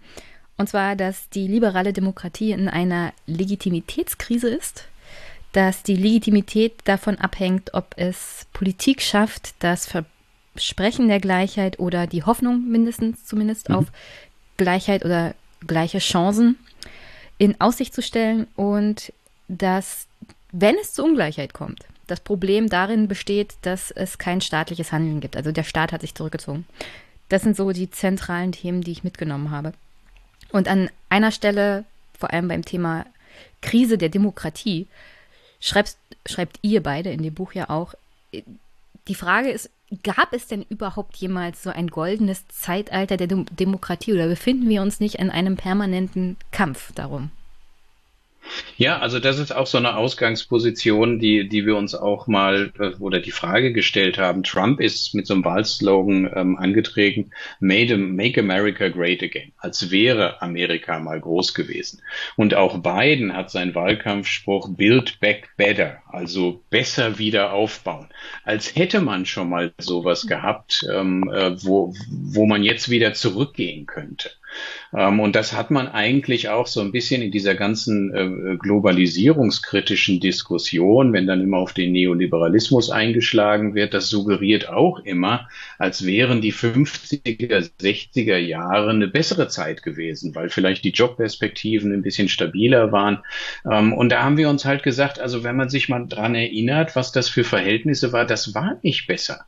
Und das war ja genau. Also jedenfalls auch eine, nicht für Frauen oder Schwarze. Richtig, oder richtig. Richtig. Und äh, auch für viele ähm, äh, war das ökonomisch dann ähm, so ein, so ein Ernährer-Familienmodell, was dominiert hat, äh, wo die Frau eben äh, die Hausarbeit und die Erziehung äh, machen durfte und der Mann muss den ganzen Tag arbeiten. Wenn man sich die Sozialprogramme USA anguckt und zum Teil die Sozialversicherungsprogramme hier in Deutschland ja auch, die sind ja auch lange Zeit organisiert um genau so ein Modell, ähm, dass die Kinder und die Frau mitversichert sind äh, und eigentlich der Mann äh, als Ernährer, äh, der die Lohnarbeit nach Hause bringt, der ist, der politisch aktiv als Bürger ist. Lange Zeit waren Frauen ähm, hatten kein Wahlrecht bis ins äh, Anfang des 20. Jahrhunderts, in der Schweiz sogar noch äh, in einigen Kantonen erst in den 1970er Jahren kommunales Wahlrecht bekommen.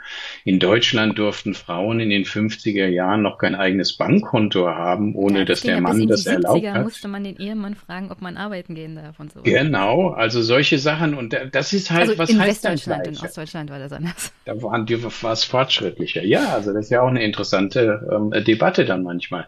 Ähm, also was war, was hieß Gleichheit eigentlich? Ähm, und wenn man in den USA natürlich weiter zurückgeht und diese Debatte immer hört, dieser Ausnahmestatus der USA als das Modellland der Demokratie, äh, am Anfang äh, war das ein, eine Demokratie für reiche weiße Männer ähm, weil Minoritäten, ähm, Afroamerikaner waren komplett ähm, ausgeschlossen. Sie wurden noch nicht mal als Personen richtig anerkannt. Ähm, äh, Frauen hatten kein Wahlrecht und es war auch das Wahlrecht am Anfang noch an Besitz gekoppelt. Also wenn man mittellos war, hatte man auch keine Möglichkeit, äh, politisch teilzuhaben. Und deswegen, es ist immer so ein verträumter Blick, wenn wir über Demokratie reden und man hat immer so das Gefühl, jeder weiß eigentlich, wie gut es mal war.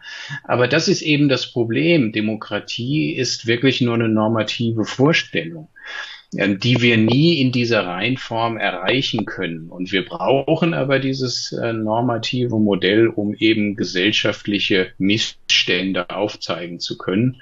Und das versuchen wir halt so ein bisschen zu gucken, äh, inwieweit ist denn dieses Versprechen der Gleichheit wirklich eingehalten worden in den USA? Für wen heißt gleich, hieß es äh, gleich zu sein?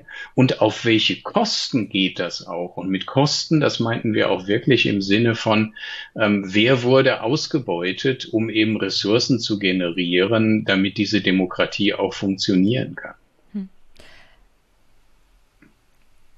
Was ich ja immer auch ganz gut finde, ist dieses Beispiel. Es wird ja immer viel geschwärmt von dem New Deal in den 30er Jahren. Und dabei wird immer sehr, sehr viel ignoriert. Also es wird so als das große sozialdemokratische Projekt damals in den USA bezeichnet große Umverteilung und dabei wird viel, viel ignoriert, wie unter anderem, dass die politischen Maßnahmen des New Deals auch zu unglaublich großer Diskriminierung und auch Rassismus geführt haben, was jetzt vor allem das ganze Niederwalzen ganzer Städte angeht, wo nur schwarze Menschen gewohnt haben, wo dann eine Autobahn gebaut wurde. Also das, diese Geschichtsverklärung ist immer Finde ich immer ein bisschen gefährlich. Deswegen finde ich es auch ganz gut, dass du und Herr Vormann das in dem Buch mal aufgegriffen haben und das differenzierter auch betrachtet haben. Denn natürlich, die Vergangenheit war nie besser. Und ich finde es ja auch lustig, dass man vor allem die Republikaner immer dafür kritisiert, dass sie sich in eine Zeit zurückwünschen, in die Vergangenheit, die 50er Jahre, wo alles ja angeblich besser gewesen sei. Und ich beobachte aber auch, dass so mancher Demokrat äh, das ähm, auch macht. Und das finde ich dann natürlich viel, viel gefährlicher, weil sie es besser wissen müssten. Ich meine, das ist ja auch das Spannende, wenn man sich historische Entwicklung anguckt in den USA, mhm. kann man natürlich auch eine, eine positive Geschichte erzählen. Also wir haben ja irgendwann Frauenwahlrecht gehabt. Wir haben irgendwann auch die Bürgerrechtsgesetzgebung gehabt, ähm, dass die dann, dass Afroamerikaner dann endlich auch mal wählen dürfen. Ähm, in, in, und das erst in den 1960er Jahren. Und heute muss man wieder fragen, inwieweit äh, wird es heute nicht wieder untergraben haben dieses Recht von Afroamerikanern zu wählen. Ähm, aber es ist halt nur eine, äh, ein Teil der Geschichte, weil es immer massive Kräfte gegeben hat und auch Rückschritte, selbst wenn es dann irgendwie einen Verfassungszusatz gab, der sagt, dass man auf Grundlage von Geschlecht und Hautfarbe nicht diskriminieren kann und alle dachten, jetzt haben wir das endlich überwunden, ähm, wurden sofort wieder politische Entscheidungen getroffen, die genau das Gegenteil bewirkt haben. Ähm, wir haben im Süden der USA das sogenannte Jim Crow-System gehabt, ähm, wo Afroamerikaner wieder von jeglicher ökonomischer Teilhabe und auch politischen Teilhabe ähm, ausgeschlossen waren. Und das sind Defizite, äh, die man klar benennen muss. Und auch, das ist ein gutes Beispiel mit dem New Deal, da hat man lange Zeit ähm, auch ganz blind drauf geschaut und das als Fortschritt ähm, äh, beschrieben, ohne genau zu sehen. Und da kommen jetzt erst die Studien, die das genau analysieren, inwieweit in diesen Programmen auch wirklich strukturelle Diskriminierung vorhanden ist. Und strukturell heißt hier vor allen Dingen gegen Frauen lange Zeit, äh, die kaum in der Lage waren, äh, große äh, Bezüge aus diesen Programmen zu bekommen, aber vor allem auch gegen Minoritäten, Afroamerikaner, die explizit ausgeschlossen waren von spezifischen Programmen. Und das ist natürlich eine, eine systematisch strukturelle ähm, äh, Benachteiligung, die sich über Jahrzehnte hingezogen hat und natürlich zum Teil auch erklärt, warum heute ähm, auf dem Arbeitsmarkt bei den Lebenschancen Afroamerikaner deutlich schlechter gestellt sind als äh, weiße Amerikaner. Ja, ich würde jedem empfehlen, sich mal die Studien anzugucken. Das, was da teilweise bei dem New Deal gemacht wurde, hat strukturell über Generationen dafür gesorgt, dass ganze Bevölkerungsgruppen halt wirklich in Armut gehalten wurden. Also das hat bis, glaube ich, in die 90er Jahre dazu geführt, dass Banken an schwarze Männer und Frauen keine Kredite vergeben haben, wenn sie in einer bestimmten Region in einer Stadt gewohnt haben und sowas alles. Also an der Stelle definitiv die Studien lesen, das ist sehr, sehr aufschlussreich ich sage ja nicht, dass man nicht positiv eine Geschichte erzählen kann. Man sollte nur nicht vergessen, dass es immer ein Kampf ist. ja, Geschichte ja. ist nicht linear. Und man sollte bestimmte Dinge nicht überhöhen. Sonst kommt man in diese der amerikanische Traumerzählung, die ja hinten und vorne schon zu dem Zeitpunkt, als sie diese Erzählung aufkamen, nicht gestimmt haben. Ja, absolut, das ist ein guter Punkt. Und ja. vielleicht kann ich das auch bei uns, ich, ich, wir haben ja auch ein Studienprogramm bei uns am, am Kennedy-Institut, ein Masterprogramm, an dem viele ähm, amerikanische Studierende auch äh, teilnehmen. Ähm, weil die gern nach Berlin kommen, weil es auch viel preiswerter ist, eine Universitätsausbildung zu bekommen, mehr als in den USA. Und äh, das, das Interessante ist schon, ja, das Interessante ist, wenn man, dass man, wenn, wenn wir in unseren Seminaren über diese Themen reden, sagen die, das haben wir in den USA in der äh, extremen Ausführung nicht gelernt. Weder in der Schule noch äh, in den Universitäten. Äh, da wird halt wirklich fast immer noch so ein farbes, farbenblinde Geschichte erzählt. Wenn mal über Sklaverei gesprochen wird, dann heißt es halt, die USA waren das Land, was die Sklaverei abgeschafft hat. Ähm, aber es wird nicht darüber gesprochen, wie lange systematisch eine große Bevölkerungsgruppe ähm, jegliche Persönlichkeitsrechte vorenthalten worden sind, die systematisch ähm, ähm ausgebeutet worden sind. Wenn man über die indigene Bevölkerung spricht, die man systematisch auch ausgerottet hat äh, in, in weiten Teilen, absichtlich oder unabsichtlich, weil man Krankheiten eingeschleppt hat. Ähm, das ist in der Geschichtserzählung natürlich nicht drin. Und wir sehen das gerade auch in den USA wieder ganz aktuell. Darf sowas wie Critical Race Theory oder auch Sklaverei, muss das verstärkt an den Schulen gelehrt werden? Muss man auch andere Perspektiven auf die eigene Geschichte ähm, präsentieren? Und da gibt es momentan riesige Debatten und auch Widerstand seitens vor allem konservativer Politiker, die sagen, nein, wir sollen doch nur die positiven Aspekte unserer Geschichte erzählen und nicht die problematischen.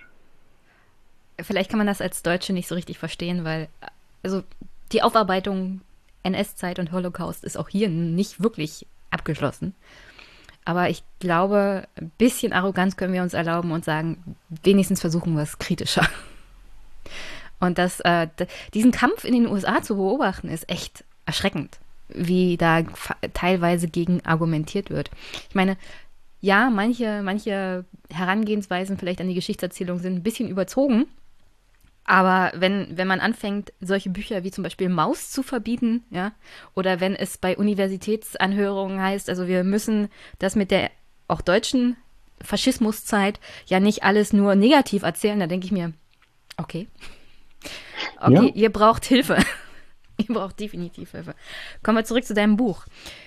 Im ersten Kapitel hast du eine Überschrift, die ich ganz interessant fand, weil das war auch das Erste, was mir so durch den Kopf geschossen ist, als ich den Umschlag sah, nämlich die Frage, wann ist Ungleichheit legitim? Also wann ist Ungleichheit legitim? Weil die Idee ist ja immer, ähm, Ungleichheit gibt es in einem liberalen demokratischen Staat nicht. Aber das stimmt ja nicht. Artikel 3 Grundgesetz sagt ja auch, Gleiches gleich behandeln, aber Ungleiches ungleich behandeln. Das heißt, es ist durchaus die Möglichkeit da, dass es in einem Staat Ungleichheit gibt. Nur die Frage ist halt, in welcher Ausformulierung. Also klar, das ist ähm, Gleichheit ist, ist auch wieder so eine normative Idee. Und das Argument, was wir bei uns machen, ist, dass es selbst im politischen Bereich natürlich immer nur sehr zögerlich auch wirklich ausgeweitet worden ist auf mehrere äh, Personen. Aber wir ja eine zweite ganz wichtige Entwicklung sehen, wenn wir über Demokratie sprechen, dass nämlich Demokratien sich und man mag mir jetzt gern irgendwelche Gegenbeispiele nennen, aber mir fallen weniger ein, immer im Kontext von, von Kapitalismus entwickelt, also marktwirtschaftlicher Strukturen. Ähm, und das ist ja unser Argument, dass wir dann auf der einen Seite das demokratische System haben und dann den Markt, der ja auch viele der Ressourcen produziert, damit das System überhaupt funktionieren kann. Ähm, und beide folgen natürlich völlig unterschiedlichen Logiken. Wenn man vielleicht sagen kann, dass die ähm, Feld ist mehr von Ideen von Gleichheit durchsetzt, ist ja in diesem Kapitalist, in der kapitalistischen Logik eigentlich Ungleichheit sogar sehr positiv besetzt, weil es Anreize schafft, härter zu arbeiten. Und das ist ja auch, du hast es ja schon angesprochen, dieser amerikanische Traum. Wenn man nur hart genug arbeitet, dann schafft man es halt vom Tellerwäscher zum Millionär. Und, und wie, wie, wie vermittelt der Staat diese unterschiedlichen Zielsetzungen? Auf der einen Seite sowas wie Gleichheit zu erzeugen und auf der anderen Seite aber im, im Markt Ungleichheiten ähm, zu akzeptieren, zum Teil auch zu befördern, um sowas wie wirtschaftliche Entwicklung äh, am Gang zu halten. Und da gibt es ganz interessante Ideen, die sich so nach dem Zweiten Weltkrieg äh, erstaunlicherweise in Großbritannien entwickelt haben, wo ein äh, Soziologe, äh, T.H. Marshall, ähm, äh, dann eben argumentiert hat, wenn wir über Bürger, Staatsbürgerrechte reden, können wir die in drei Teile aufteilen. Das sind einmal zivile Rechte, also das Recht auf Besitz und auf Versammlungsfreiheit, dann politische Rechte, Teilhaberechte. Und dann wurde argumentiert, dass die Bürger aber eigentlich auch soziale Rechte haben, weil man ein Mindestmaß an ökonomischen Ressourcen braucht und auch Bildungschancen braucht, damit man seine politischen Rechte auch wahrnehmen kann. Und das war so ein Fortschrittsgedanke wieder, dass man dachte, okay, bei den ersten beiden Dimensionen, zivile und politische Rechte, ist man schon weit vorangeschritten, aber bei den sozialen Rechten haben sich halt wenig Fortschritte gezeigt. Und da gibt es halt weiter immer noch große Ungleichheiten, die, wie wir jetzt äh, in jüngeren Analysen sehen, natürlich auch Rückwirkungen haben auf politische Teilhabe. Weil das zeigen empirische Studien ganz klar, wer wenig hat, wer arm ist, ähm, nimmt auch nicht so viel an Wahlen teil, organisiert nicht so viel Proteste, kann natürlich nicht für Kampagnen äh, spenden.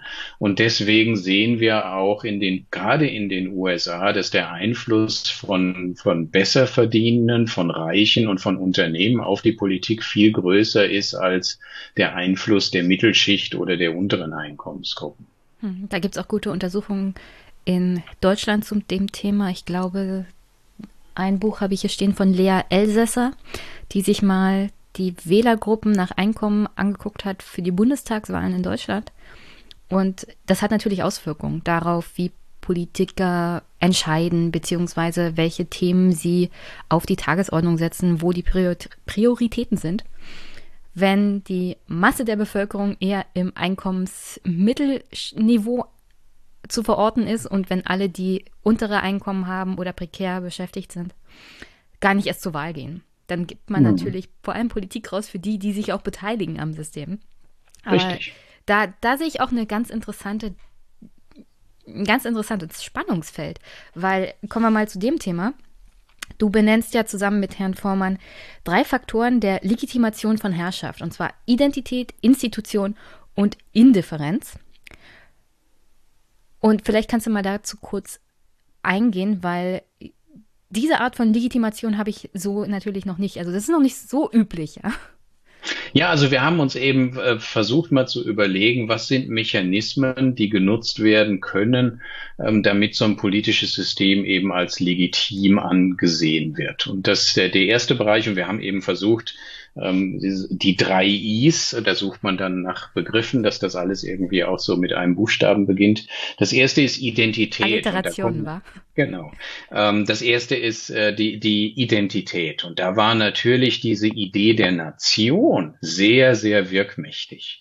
Also das heißt, Herrschaft wird eigentlich dadurch legitimiert, dass man glaubt, man lebt in einer Gruppe, die bestimmte Gemeinsamkeiten hat. Ähm, das kann kulturell sein, das kann eine Sprache sein, das können Traditionen sein, das kann Geschichte sein, das kann aber auch politisch verstanden werden. Ähm, Sternberger, ein deutscher Politikwissenschaftler, hat mal den Begriff des Verfassungspatriotismus äh, geprägt. Also Identität kann auch dadurch erzeugt werden, dass man eben stolz auf die Verfassung ist, auf die Verfahren, auf die Demokratie, die man äh, etabliert hat.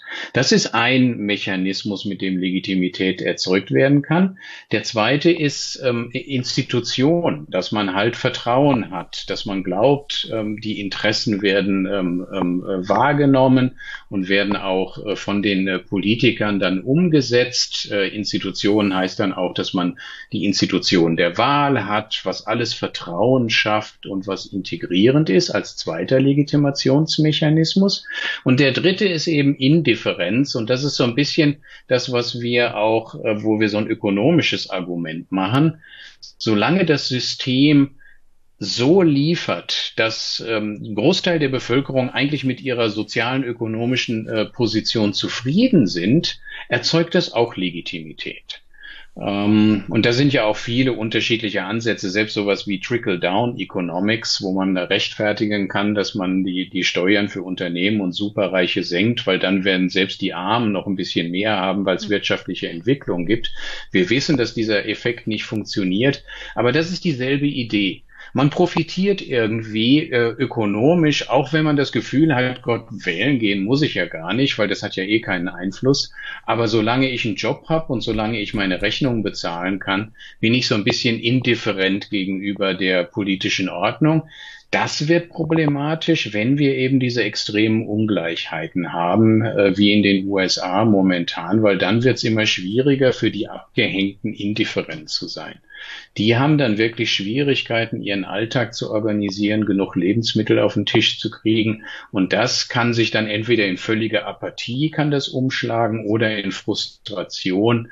Ähm, und dann sucht man halt andere Möglichkeiten äh, und auch andere Politiker, die einem Versprechungen machen, wie es besser werden könnte. Ich glaube, in meinem Aufgang ist gerade jemand die Treppe runtergefallen. Das hört oh sich Gott, ganz oh Gott. an. ähm, ja, also das, das fand ich ganz interessant, das Thema Indifferenz. Wir hatten ja am Anfang darüber gesprochen, wie überpolitisiert mittlerweile die alle wirklich alle Aspekte unseres alltäglichen Lebens sind. Also kein Blick auf Twitter oder Facebook, wo du nicht mit politischem konfrontiert wirst, ja. Und gleichzeitig argumentiert ihr ja auch in diesem Buch, dass es gar nicht so übel ist für eine Demokratie, auch eine indifferente Bevölkerung zu haben. Beziehungsweise, wenn Menschen sagen, läuft für mich, muss ich nicht groß machen, ja, ist das kein Problem. An anderer Stelle kommt aber dieser ungleicher politischer Zugang wegen der ökonomischen Lage zum Punkt. Mhm. Und da lese ich mal kurz vor. Ist ein bisschen weiter hinten im Buch. Indessen drohen sich die ökonomischen Ungleichheiten weiter zu verfestigen und die Politik der Vereinigten Staaten nachhaltig zu beeinflussen. Sozioökonomische Ungleichheiten sind nicht einfach eine abstrakte Idee. Die ökonomischen Verwerfungen und steigenden Ungleichheiten in den USA haben in den letzten Jahren massiven Einfluss auf, auf das Funktionieren des politischen Systems gewonnen. Frühzeitig wurde dieses Problem bereits 2004 systematisch von der Task Force on Inequality and American Democracy der American Political Science Association aufgegriffen, die es sich als Politik- und sozialwissenschaftliche Forschungsgruppe zur Aufgabe machte, die Auswirkungen wachsender Ungleichheiten auf politische Partizipation und das demokratische Gemeinwesen in den Vereinigten Staaten von Amerika zu untersuchen. Ihre Studie kam zu einem alarmierenden Ergebnis. Indem die Zugangsmöglichkeiten zu politischen Teilhabe zunehmend vom gesellschaftlichen Status abhingen, hätten steigende Ungleichheiten in den vergangenen Jahrzehnten die Grundfesten der US-amerikanischen Demokratie unterlaufen. Und hier an dem Punkt bin ich wieder, was ich vorhin gesagt habe. Wenn Politiker keinen Anlass sehen, etwas zu tun für Menschen, die sozial abgehängt sind, weil sie sich lieber um, um ihre Wählerschaft kümmern, ist das logisch nachvollziehbar. Und ich sitze ja auch immer hier und kritisiere unter anderem ja die SPD. Es wird sicherlich jede Menge Kritik für die Ampel geben, weil das Argument dann kommt, nein, die können ja wählen gehen, ja. Ist ja keiner abgehängt. Aber die, die Frage ist auch, warum sollten diese Menschen wählen gehen? Erstmal ist es in den USA besonders schwierig, weil da noch die Problematik dazu kommt, wenn man sozial benachteiligt ist und die Wahl ist unter der Woche, hat man da schon mal ein Problem, überhaupt an der Wahl teilzunehmen, ja. Dann kommt das Problem mit den neuen Wahlgesetzen hinzu. Das erschwert den Weg zur Wahl, ohne auch nochmal, was für finanziell eher schlechter gestellte Menschen natürlich auch noch eine Herausforderung ist. Also in den USA ist das Problem nochmal umso größer. Und um den Punkt dann abzuschließen, die Frage ist halt, wie, wie kommt man dazu, Politik darauf hinzuweisen, dass Trump auch ein Symptom von genau sowas ist, ja? Ja, ich glaube, ähm, die, die Demokraten in, in Teilen und die beiden Administrationen hat das ja schon gelernt, ähm, dass das nicht ein Problem nur ist von Trump, sondern dass es halt eine große Unzufriedenheit ähm, am Einfluss von spezifischen äh, Gruppen und vor allem Unternehmen in den USA gibt. Und er hat halt äh, den Leuten versprochen, er bringt ihnen nicht nur die Jobs wieder, sondern er bringt sie auch wieder ins System rein. Und das ist die Hoffnung. Und das ist eben das Interessante. Man hat lange Zeit immer argumentiert, aber, aber es gibt so selbst. Da? Also, ähm, ja, also es, es gibt ja viele Ansätze, die die beiden Administrationen jetzt auch, sie kann nichts umsetzen aufgrund der Polarisierung. Das ist ein Problem und deswegen ist wenig Hoffnung da. Aber er hat zum Beispiel, du hattest das Beispiel genannt ähm, mit dem Wahltag, der ja in den USA immer dienstags ist und die Leute eigentlich arbeiten äh, müssen. Und wer sich dann nicht erlauben kann, einen Tag frei zu nehmen, weil, weil man nicht nur einen Job hat, sondern zwei oder drei. Und wann soll man dann arbeiten gehen, wenn man von morgens sechs bis abends acht irgendwo ähm, im, im Supermarkt an der Kasse steht. Ähm, er hat gesagt, wir machen aus dem Wahltag einen Feiertag. Alle Leute haben an diesem Tag frei, damit sie eben wählen gehen können. Er hat noch andere, sie haben ja so ein Wahlgesetz ähm, auf den Weg gebracht, ähm, wo der Zugang auch mit der Wählerregistrierung äh, einfacher gemacht werden kann. Aber was in den USA halt passieren muss, ist, dass Wahlen haben kaum mehr, und das zeigen viele Studien, Einfluss auf die Politik, die dann formuliert wird. Ähm, das heißt, äh, man kann auch jetzt, und das, das kann man sehen, ähm, man kann halt einen anderen ins Weiße Haus wählen. Grundsätzlich ändert sich nichts an der Politik. Da sind viel mehr Kontinuitäten als, als Brüche. Und das hat was damit zu tun, dass der Einfluss der Superreichen, so werden sie jetzt immer die oberen ein Prozent, äh, so werden sie auch jetzt äh, bezeichnet, ähm, und der Unternehmen auf die Politik so groß ist. Das hängt damit zusammen, dass man halt ein Wahlkampffinanzierungssystem in den USA hat, was nicht öffentlich finanziert ist. Also es gibt zwar ein öffentliches, aber da muss man sich dann freiwillig einschreiben und das macht keiner, weil das dann nur sehr begrenzte Ressourcen hat. Und dieses kaputte System hat zur Folge, dass Wahlkämpfe immer teurer werden, immer mehr Geld reingeflossen, äh, fließen in, in, in die Wahlkämpfe. Und die Leute realisieren, wenn ich in diesem Wettkampf nicht mitmache, dann habe ich keine Chancen, Wahlen zu gewinnen. Und dann macht man sich natürlich abhängig von den Geldgebern, die einem den Wahlkampf finanziert haben. Und das haben verschiedene Studien gezeigt dass durch dieses System ähm, der Einfluss von spezifischen Gruppen, den Besserverdienenden auf die Politik viel größer ist. Wie stark das ist, kann man sogar an Einzelstaaten sehen in den USA. Da gibt es einige, die haben ein öffentliches Parteien- oder Wahlfinanzierungssystem ähm, eingeführt. Äh, und äh, da zeigt sich schon nach der zweiten Wahl, dass äh, das Feld der Kandidaten, die für Ämter ähm, äh, sich zur Verfügung stellen, viel diverser wird, sowohl äh, mit Blick auf Hautfarbe, Geschlecht, aber auch ökonomischem Status und dass das im Endeffekt dann auch Einfluss hat auf die Gesetze, die verabschiedet werden, dass es gerechter wird. Und das, da fehlt es halt momentan in den USA und das erklärt auch den Frust, den viele Menschen haben, dass im Kongress sitzen nur noch Millionäre. Ähm, das, das gab jetzt mal dann bei den letzten Zwischenwahlen so, so, eine kurze Gegenbewegung, weil die Leute das auch nicht wollten. Das war ja ganz gut, also das war noch unter Trump so eine Gegenbewegung, dass bei den Zwischenwahlen fürs äh, Abgeordnetenhaus unheimlich viel junge Wähler sehr viele Frauen gewählt worden sind und auch sehr viel Minoritäten auf einmal bei Wahlen gut abgeschlossen haben. Aber das war nur so ein Funke. Ähm, äh, die Frage wird jetzt sein, wird das bei den nächsten Kongresswahlen auch wieder so sein oder setzt sich wieder das große Geld durch? Und äh, die. Ja, da die, sind wir, sorry, dass ich unterbreche, aber ja? da muss ich ja gleich mal einhaken, weil da sind wir wieder bei der Frage, der Apparat der Demokratischen Partei, ja, ja. wollte der das überhaupt? Und mir scheint es gar nicht so beliebt gewesen zu sein, dass diese ganzen auch diversen Menschen mit in, in das Abgeordnetenhaus kamen, weil das natürlich auch die Machtverhältnisse in der Demokratischen Partei umgeworfen haben. Und da wurde, glaube ich, vor allem von den Menschen, die bisher die Macht hatten und die natürlich auch die Millionäre dann im Senat und Abgeordnetenhaus sind, dass die das gar nicht so gut fanden. Nein, natürlich. Also ich meine, das ist ein ganz starkes oder eins der zentralen Motive für Politiker ist, wiedergewählt zu werden.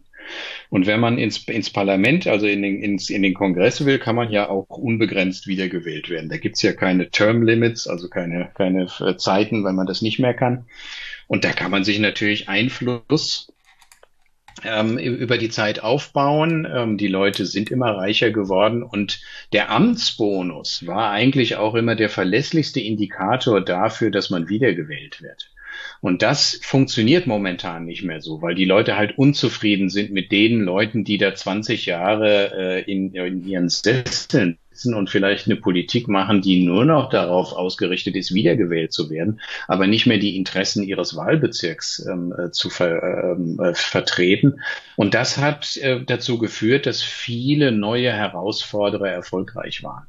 Und äh, jetzt wird ja schon so ein bisschen, wenn man sich die Schlagzeilen anguckt, eine der Ikonen, ähm, ähm, die da äh, ins, ins Abgeordnetenhaus ähm, gewählt worden sind, war ja Ocasio-Cortez.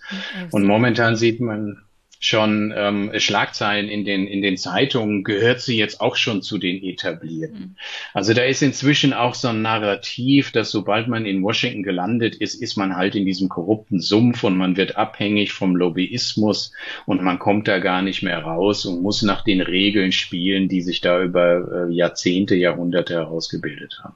Ja, da sind wir wieder bei dem Thema auch. In Mehrheitssystemen gibt es natürlich die Notwendigkeit zu Kompromissen und wenn AOC auch nur irgendwas von ihrer New New Deal Politik umsetzen möchte, dann muss sie ja früher oder später auch mit den Leuten zusammenarbeiten, die da schon seit 20 Jahren sitzen und dass die natürlich eine ganz andere Idee von politischem Inhalt haben, vor allem auch, weil da viel Lobbyismus natürlich im Hintergrund läuft, macht es vor allem für EOC schwierig, weil sie verliert, glaube ich, Glaubwürdigkeit. Die anderen sind ja schon unten durch.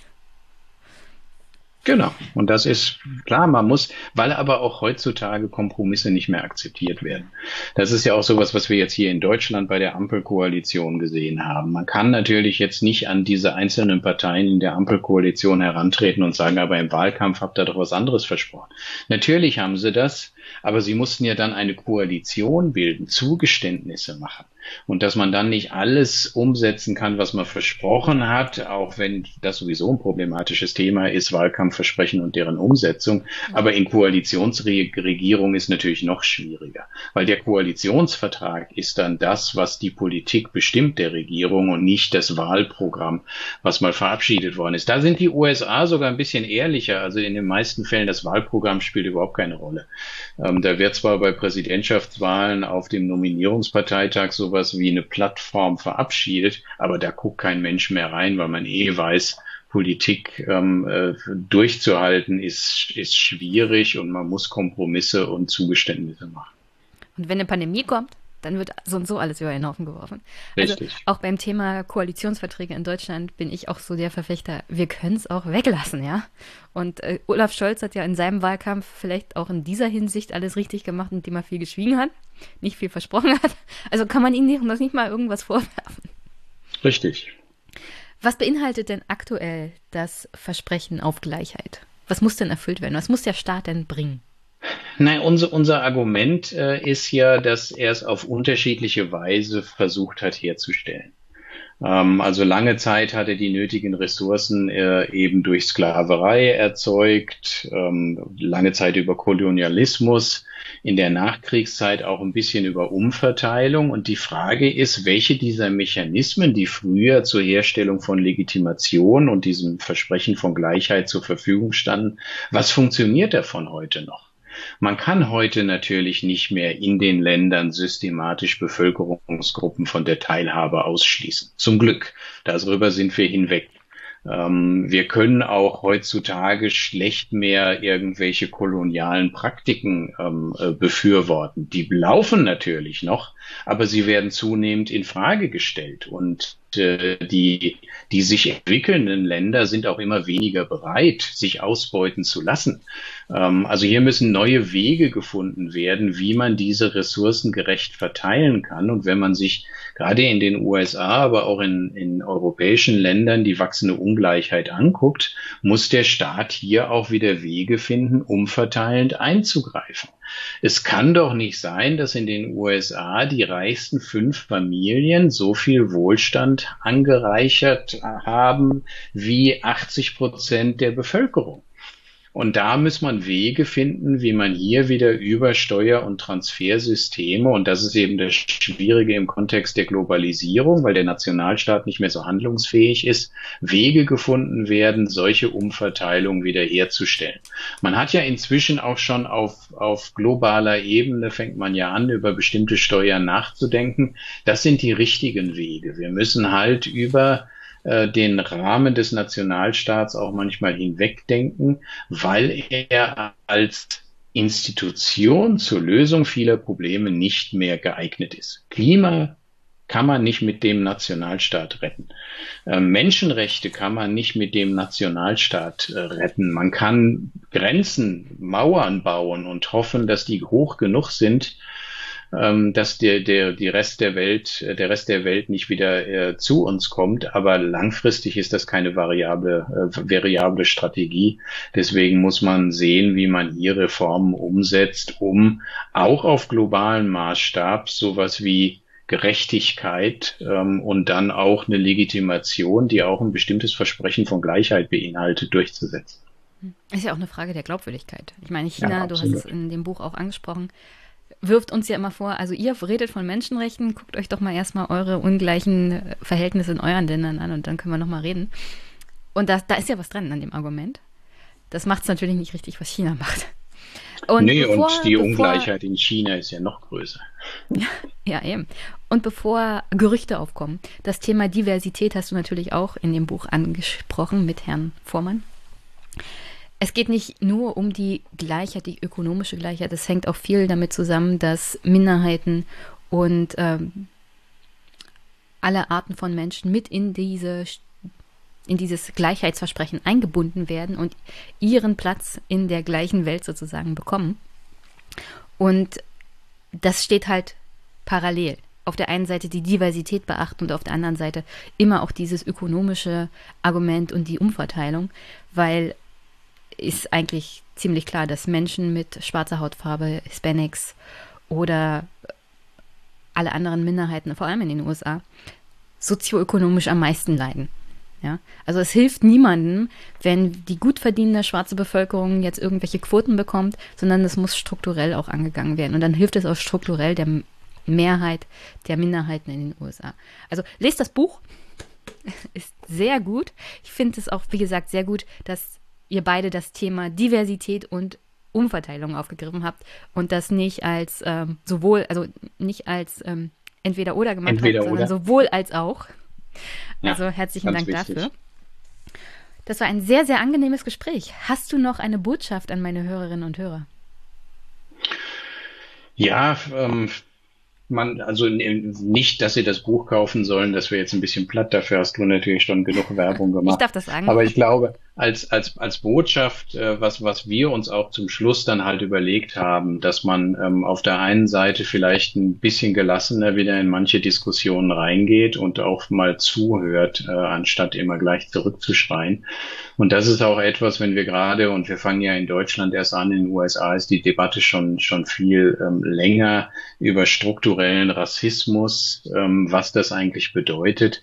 Das heißt ja nicht, dass wir als Individuen rassistisch sind, sondern dass wir einfach nur mal unsere Privilegien, die wir haben, weil wir den Glück hatten, zu einer bestimmten Zeit in einem bestimmten Land, in einem bestimmten sozialen Kontext geboren zu werden, für den wir vielleicht nichts konnten, den andere aber nicht haben, dass wir das mal versuchen zu reflektieren und was das eben aus der Perspektive derer bedeutet, die ausgegrenzt waren und die jetzt zum Teil sehr wütend ihre Forderungen und ihre Integration ähm, einfordern und dann nicht einfach abblocken und zu sagen, ähm, wir sind keine Rassisten.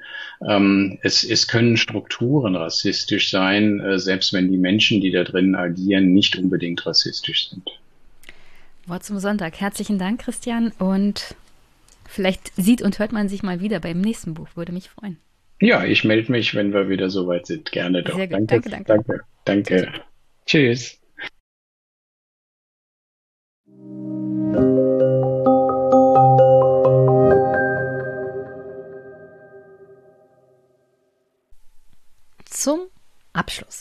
Ich hoffe, die Folgen im März haben euch Spaß gemacht, dass die Folgen jetzt im April euch genauso viel Spaß machen. Und dass trotz des Zwei-Wochen-Rhythmus ihr guten Start in den Montag und in die Wochen habt. Und ja, dass ihr weiterhin gesund seid und in Sicherheit und dass der Krieg weit, weit weg bleibt von allen, denen ihr, die euch nahestehen und die, denen ihr was bedeutet. Das sind alles weiterhin unschöne Zeiten. Und ja, die nächste Folge, wie gesagt, das Thema Afghanistan, Ukraine, werde ich nicht drum rumkommen zu dem Part dann auch was zu sagen. Aber gerade weil ich einen Monolog teilhalten will und weil das so ein kompliziertes Thema ist, schiebe ich das halt andauernd vor mir her. Äh, ich hoffe, ihr habt ja für Verständnis. Ich weiß, dass ihr dafür Verständnis habt. Ihr seid ja die besten Hörer auf der ganzen Welt. Und weil ihr die besten Hörer auf der ganzen Welt seid, könnt ihr diesen Podcast weiterhin unterstützen. PayPal, Steady, Überweisung, teilen und weiterempfehlen und liken auf Twitter und bei YouTube sind auch Unterstützung. Also vor allem die Folge mit Mick hätte durchaus mehr Likes und mehr Teilungen ver also verdient vor allem, ja. Wenn Mick sich so viel Zeit nimmt, mit mir zu sprechen, dann teilt ruhig die Folge mit Mick mehr. Also auch das ist Unterstützung. Und Unterstützung ist auch eine Rezension zu schreiben im Podcatcher eurer Wahl. Darüber freue ich mich auch sehr. Vor allem, wenn es nette Kommentare und nette Rezensionen sind. Und sonst,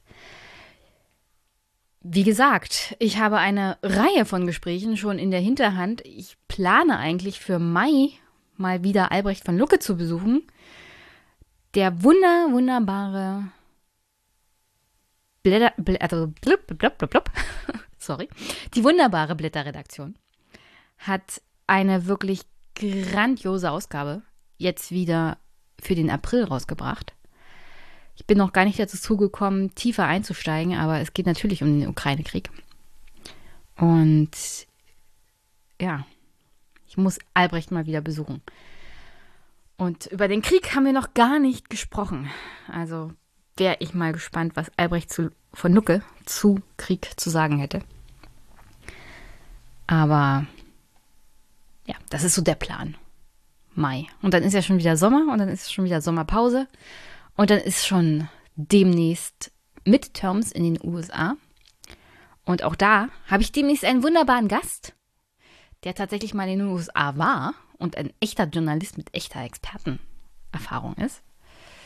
Und der hat sich hier mal eingeladen sozusagen und hat gefragt, ob er hier mal rumrenten darf. Und ich freue mich schon, wenn wir hier über die USA rumrenten. Und was es dazu alles zu frotzeln gibt.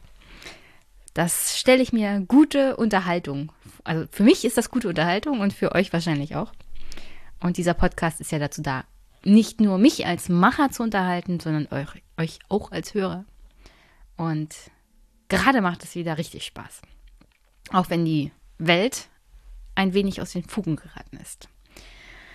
Und um das hier nicht weiter in die Länge zu ziehen, ich hoffe, dass ihr einen wunder wunderschönen Start in den Montag habt, in die Woche. Wir hören uns. Bis bald.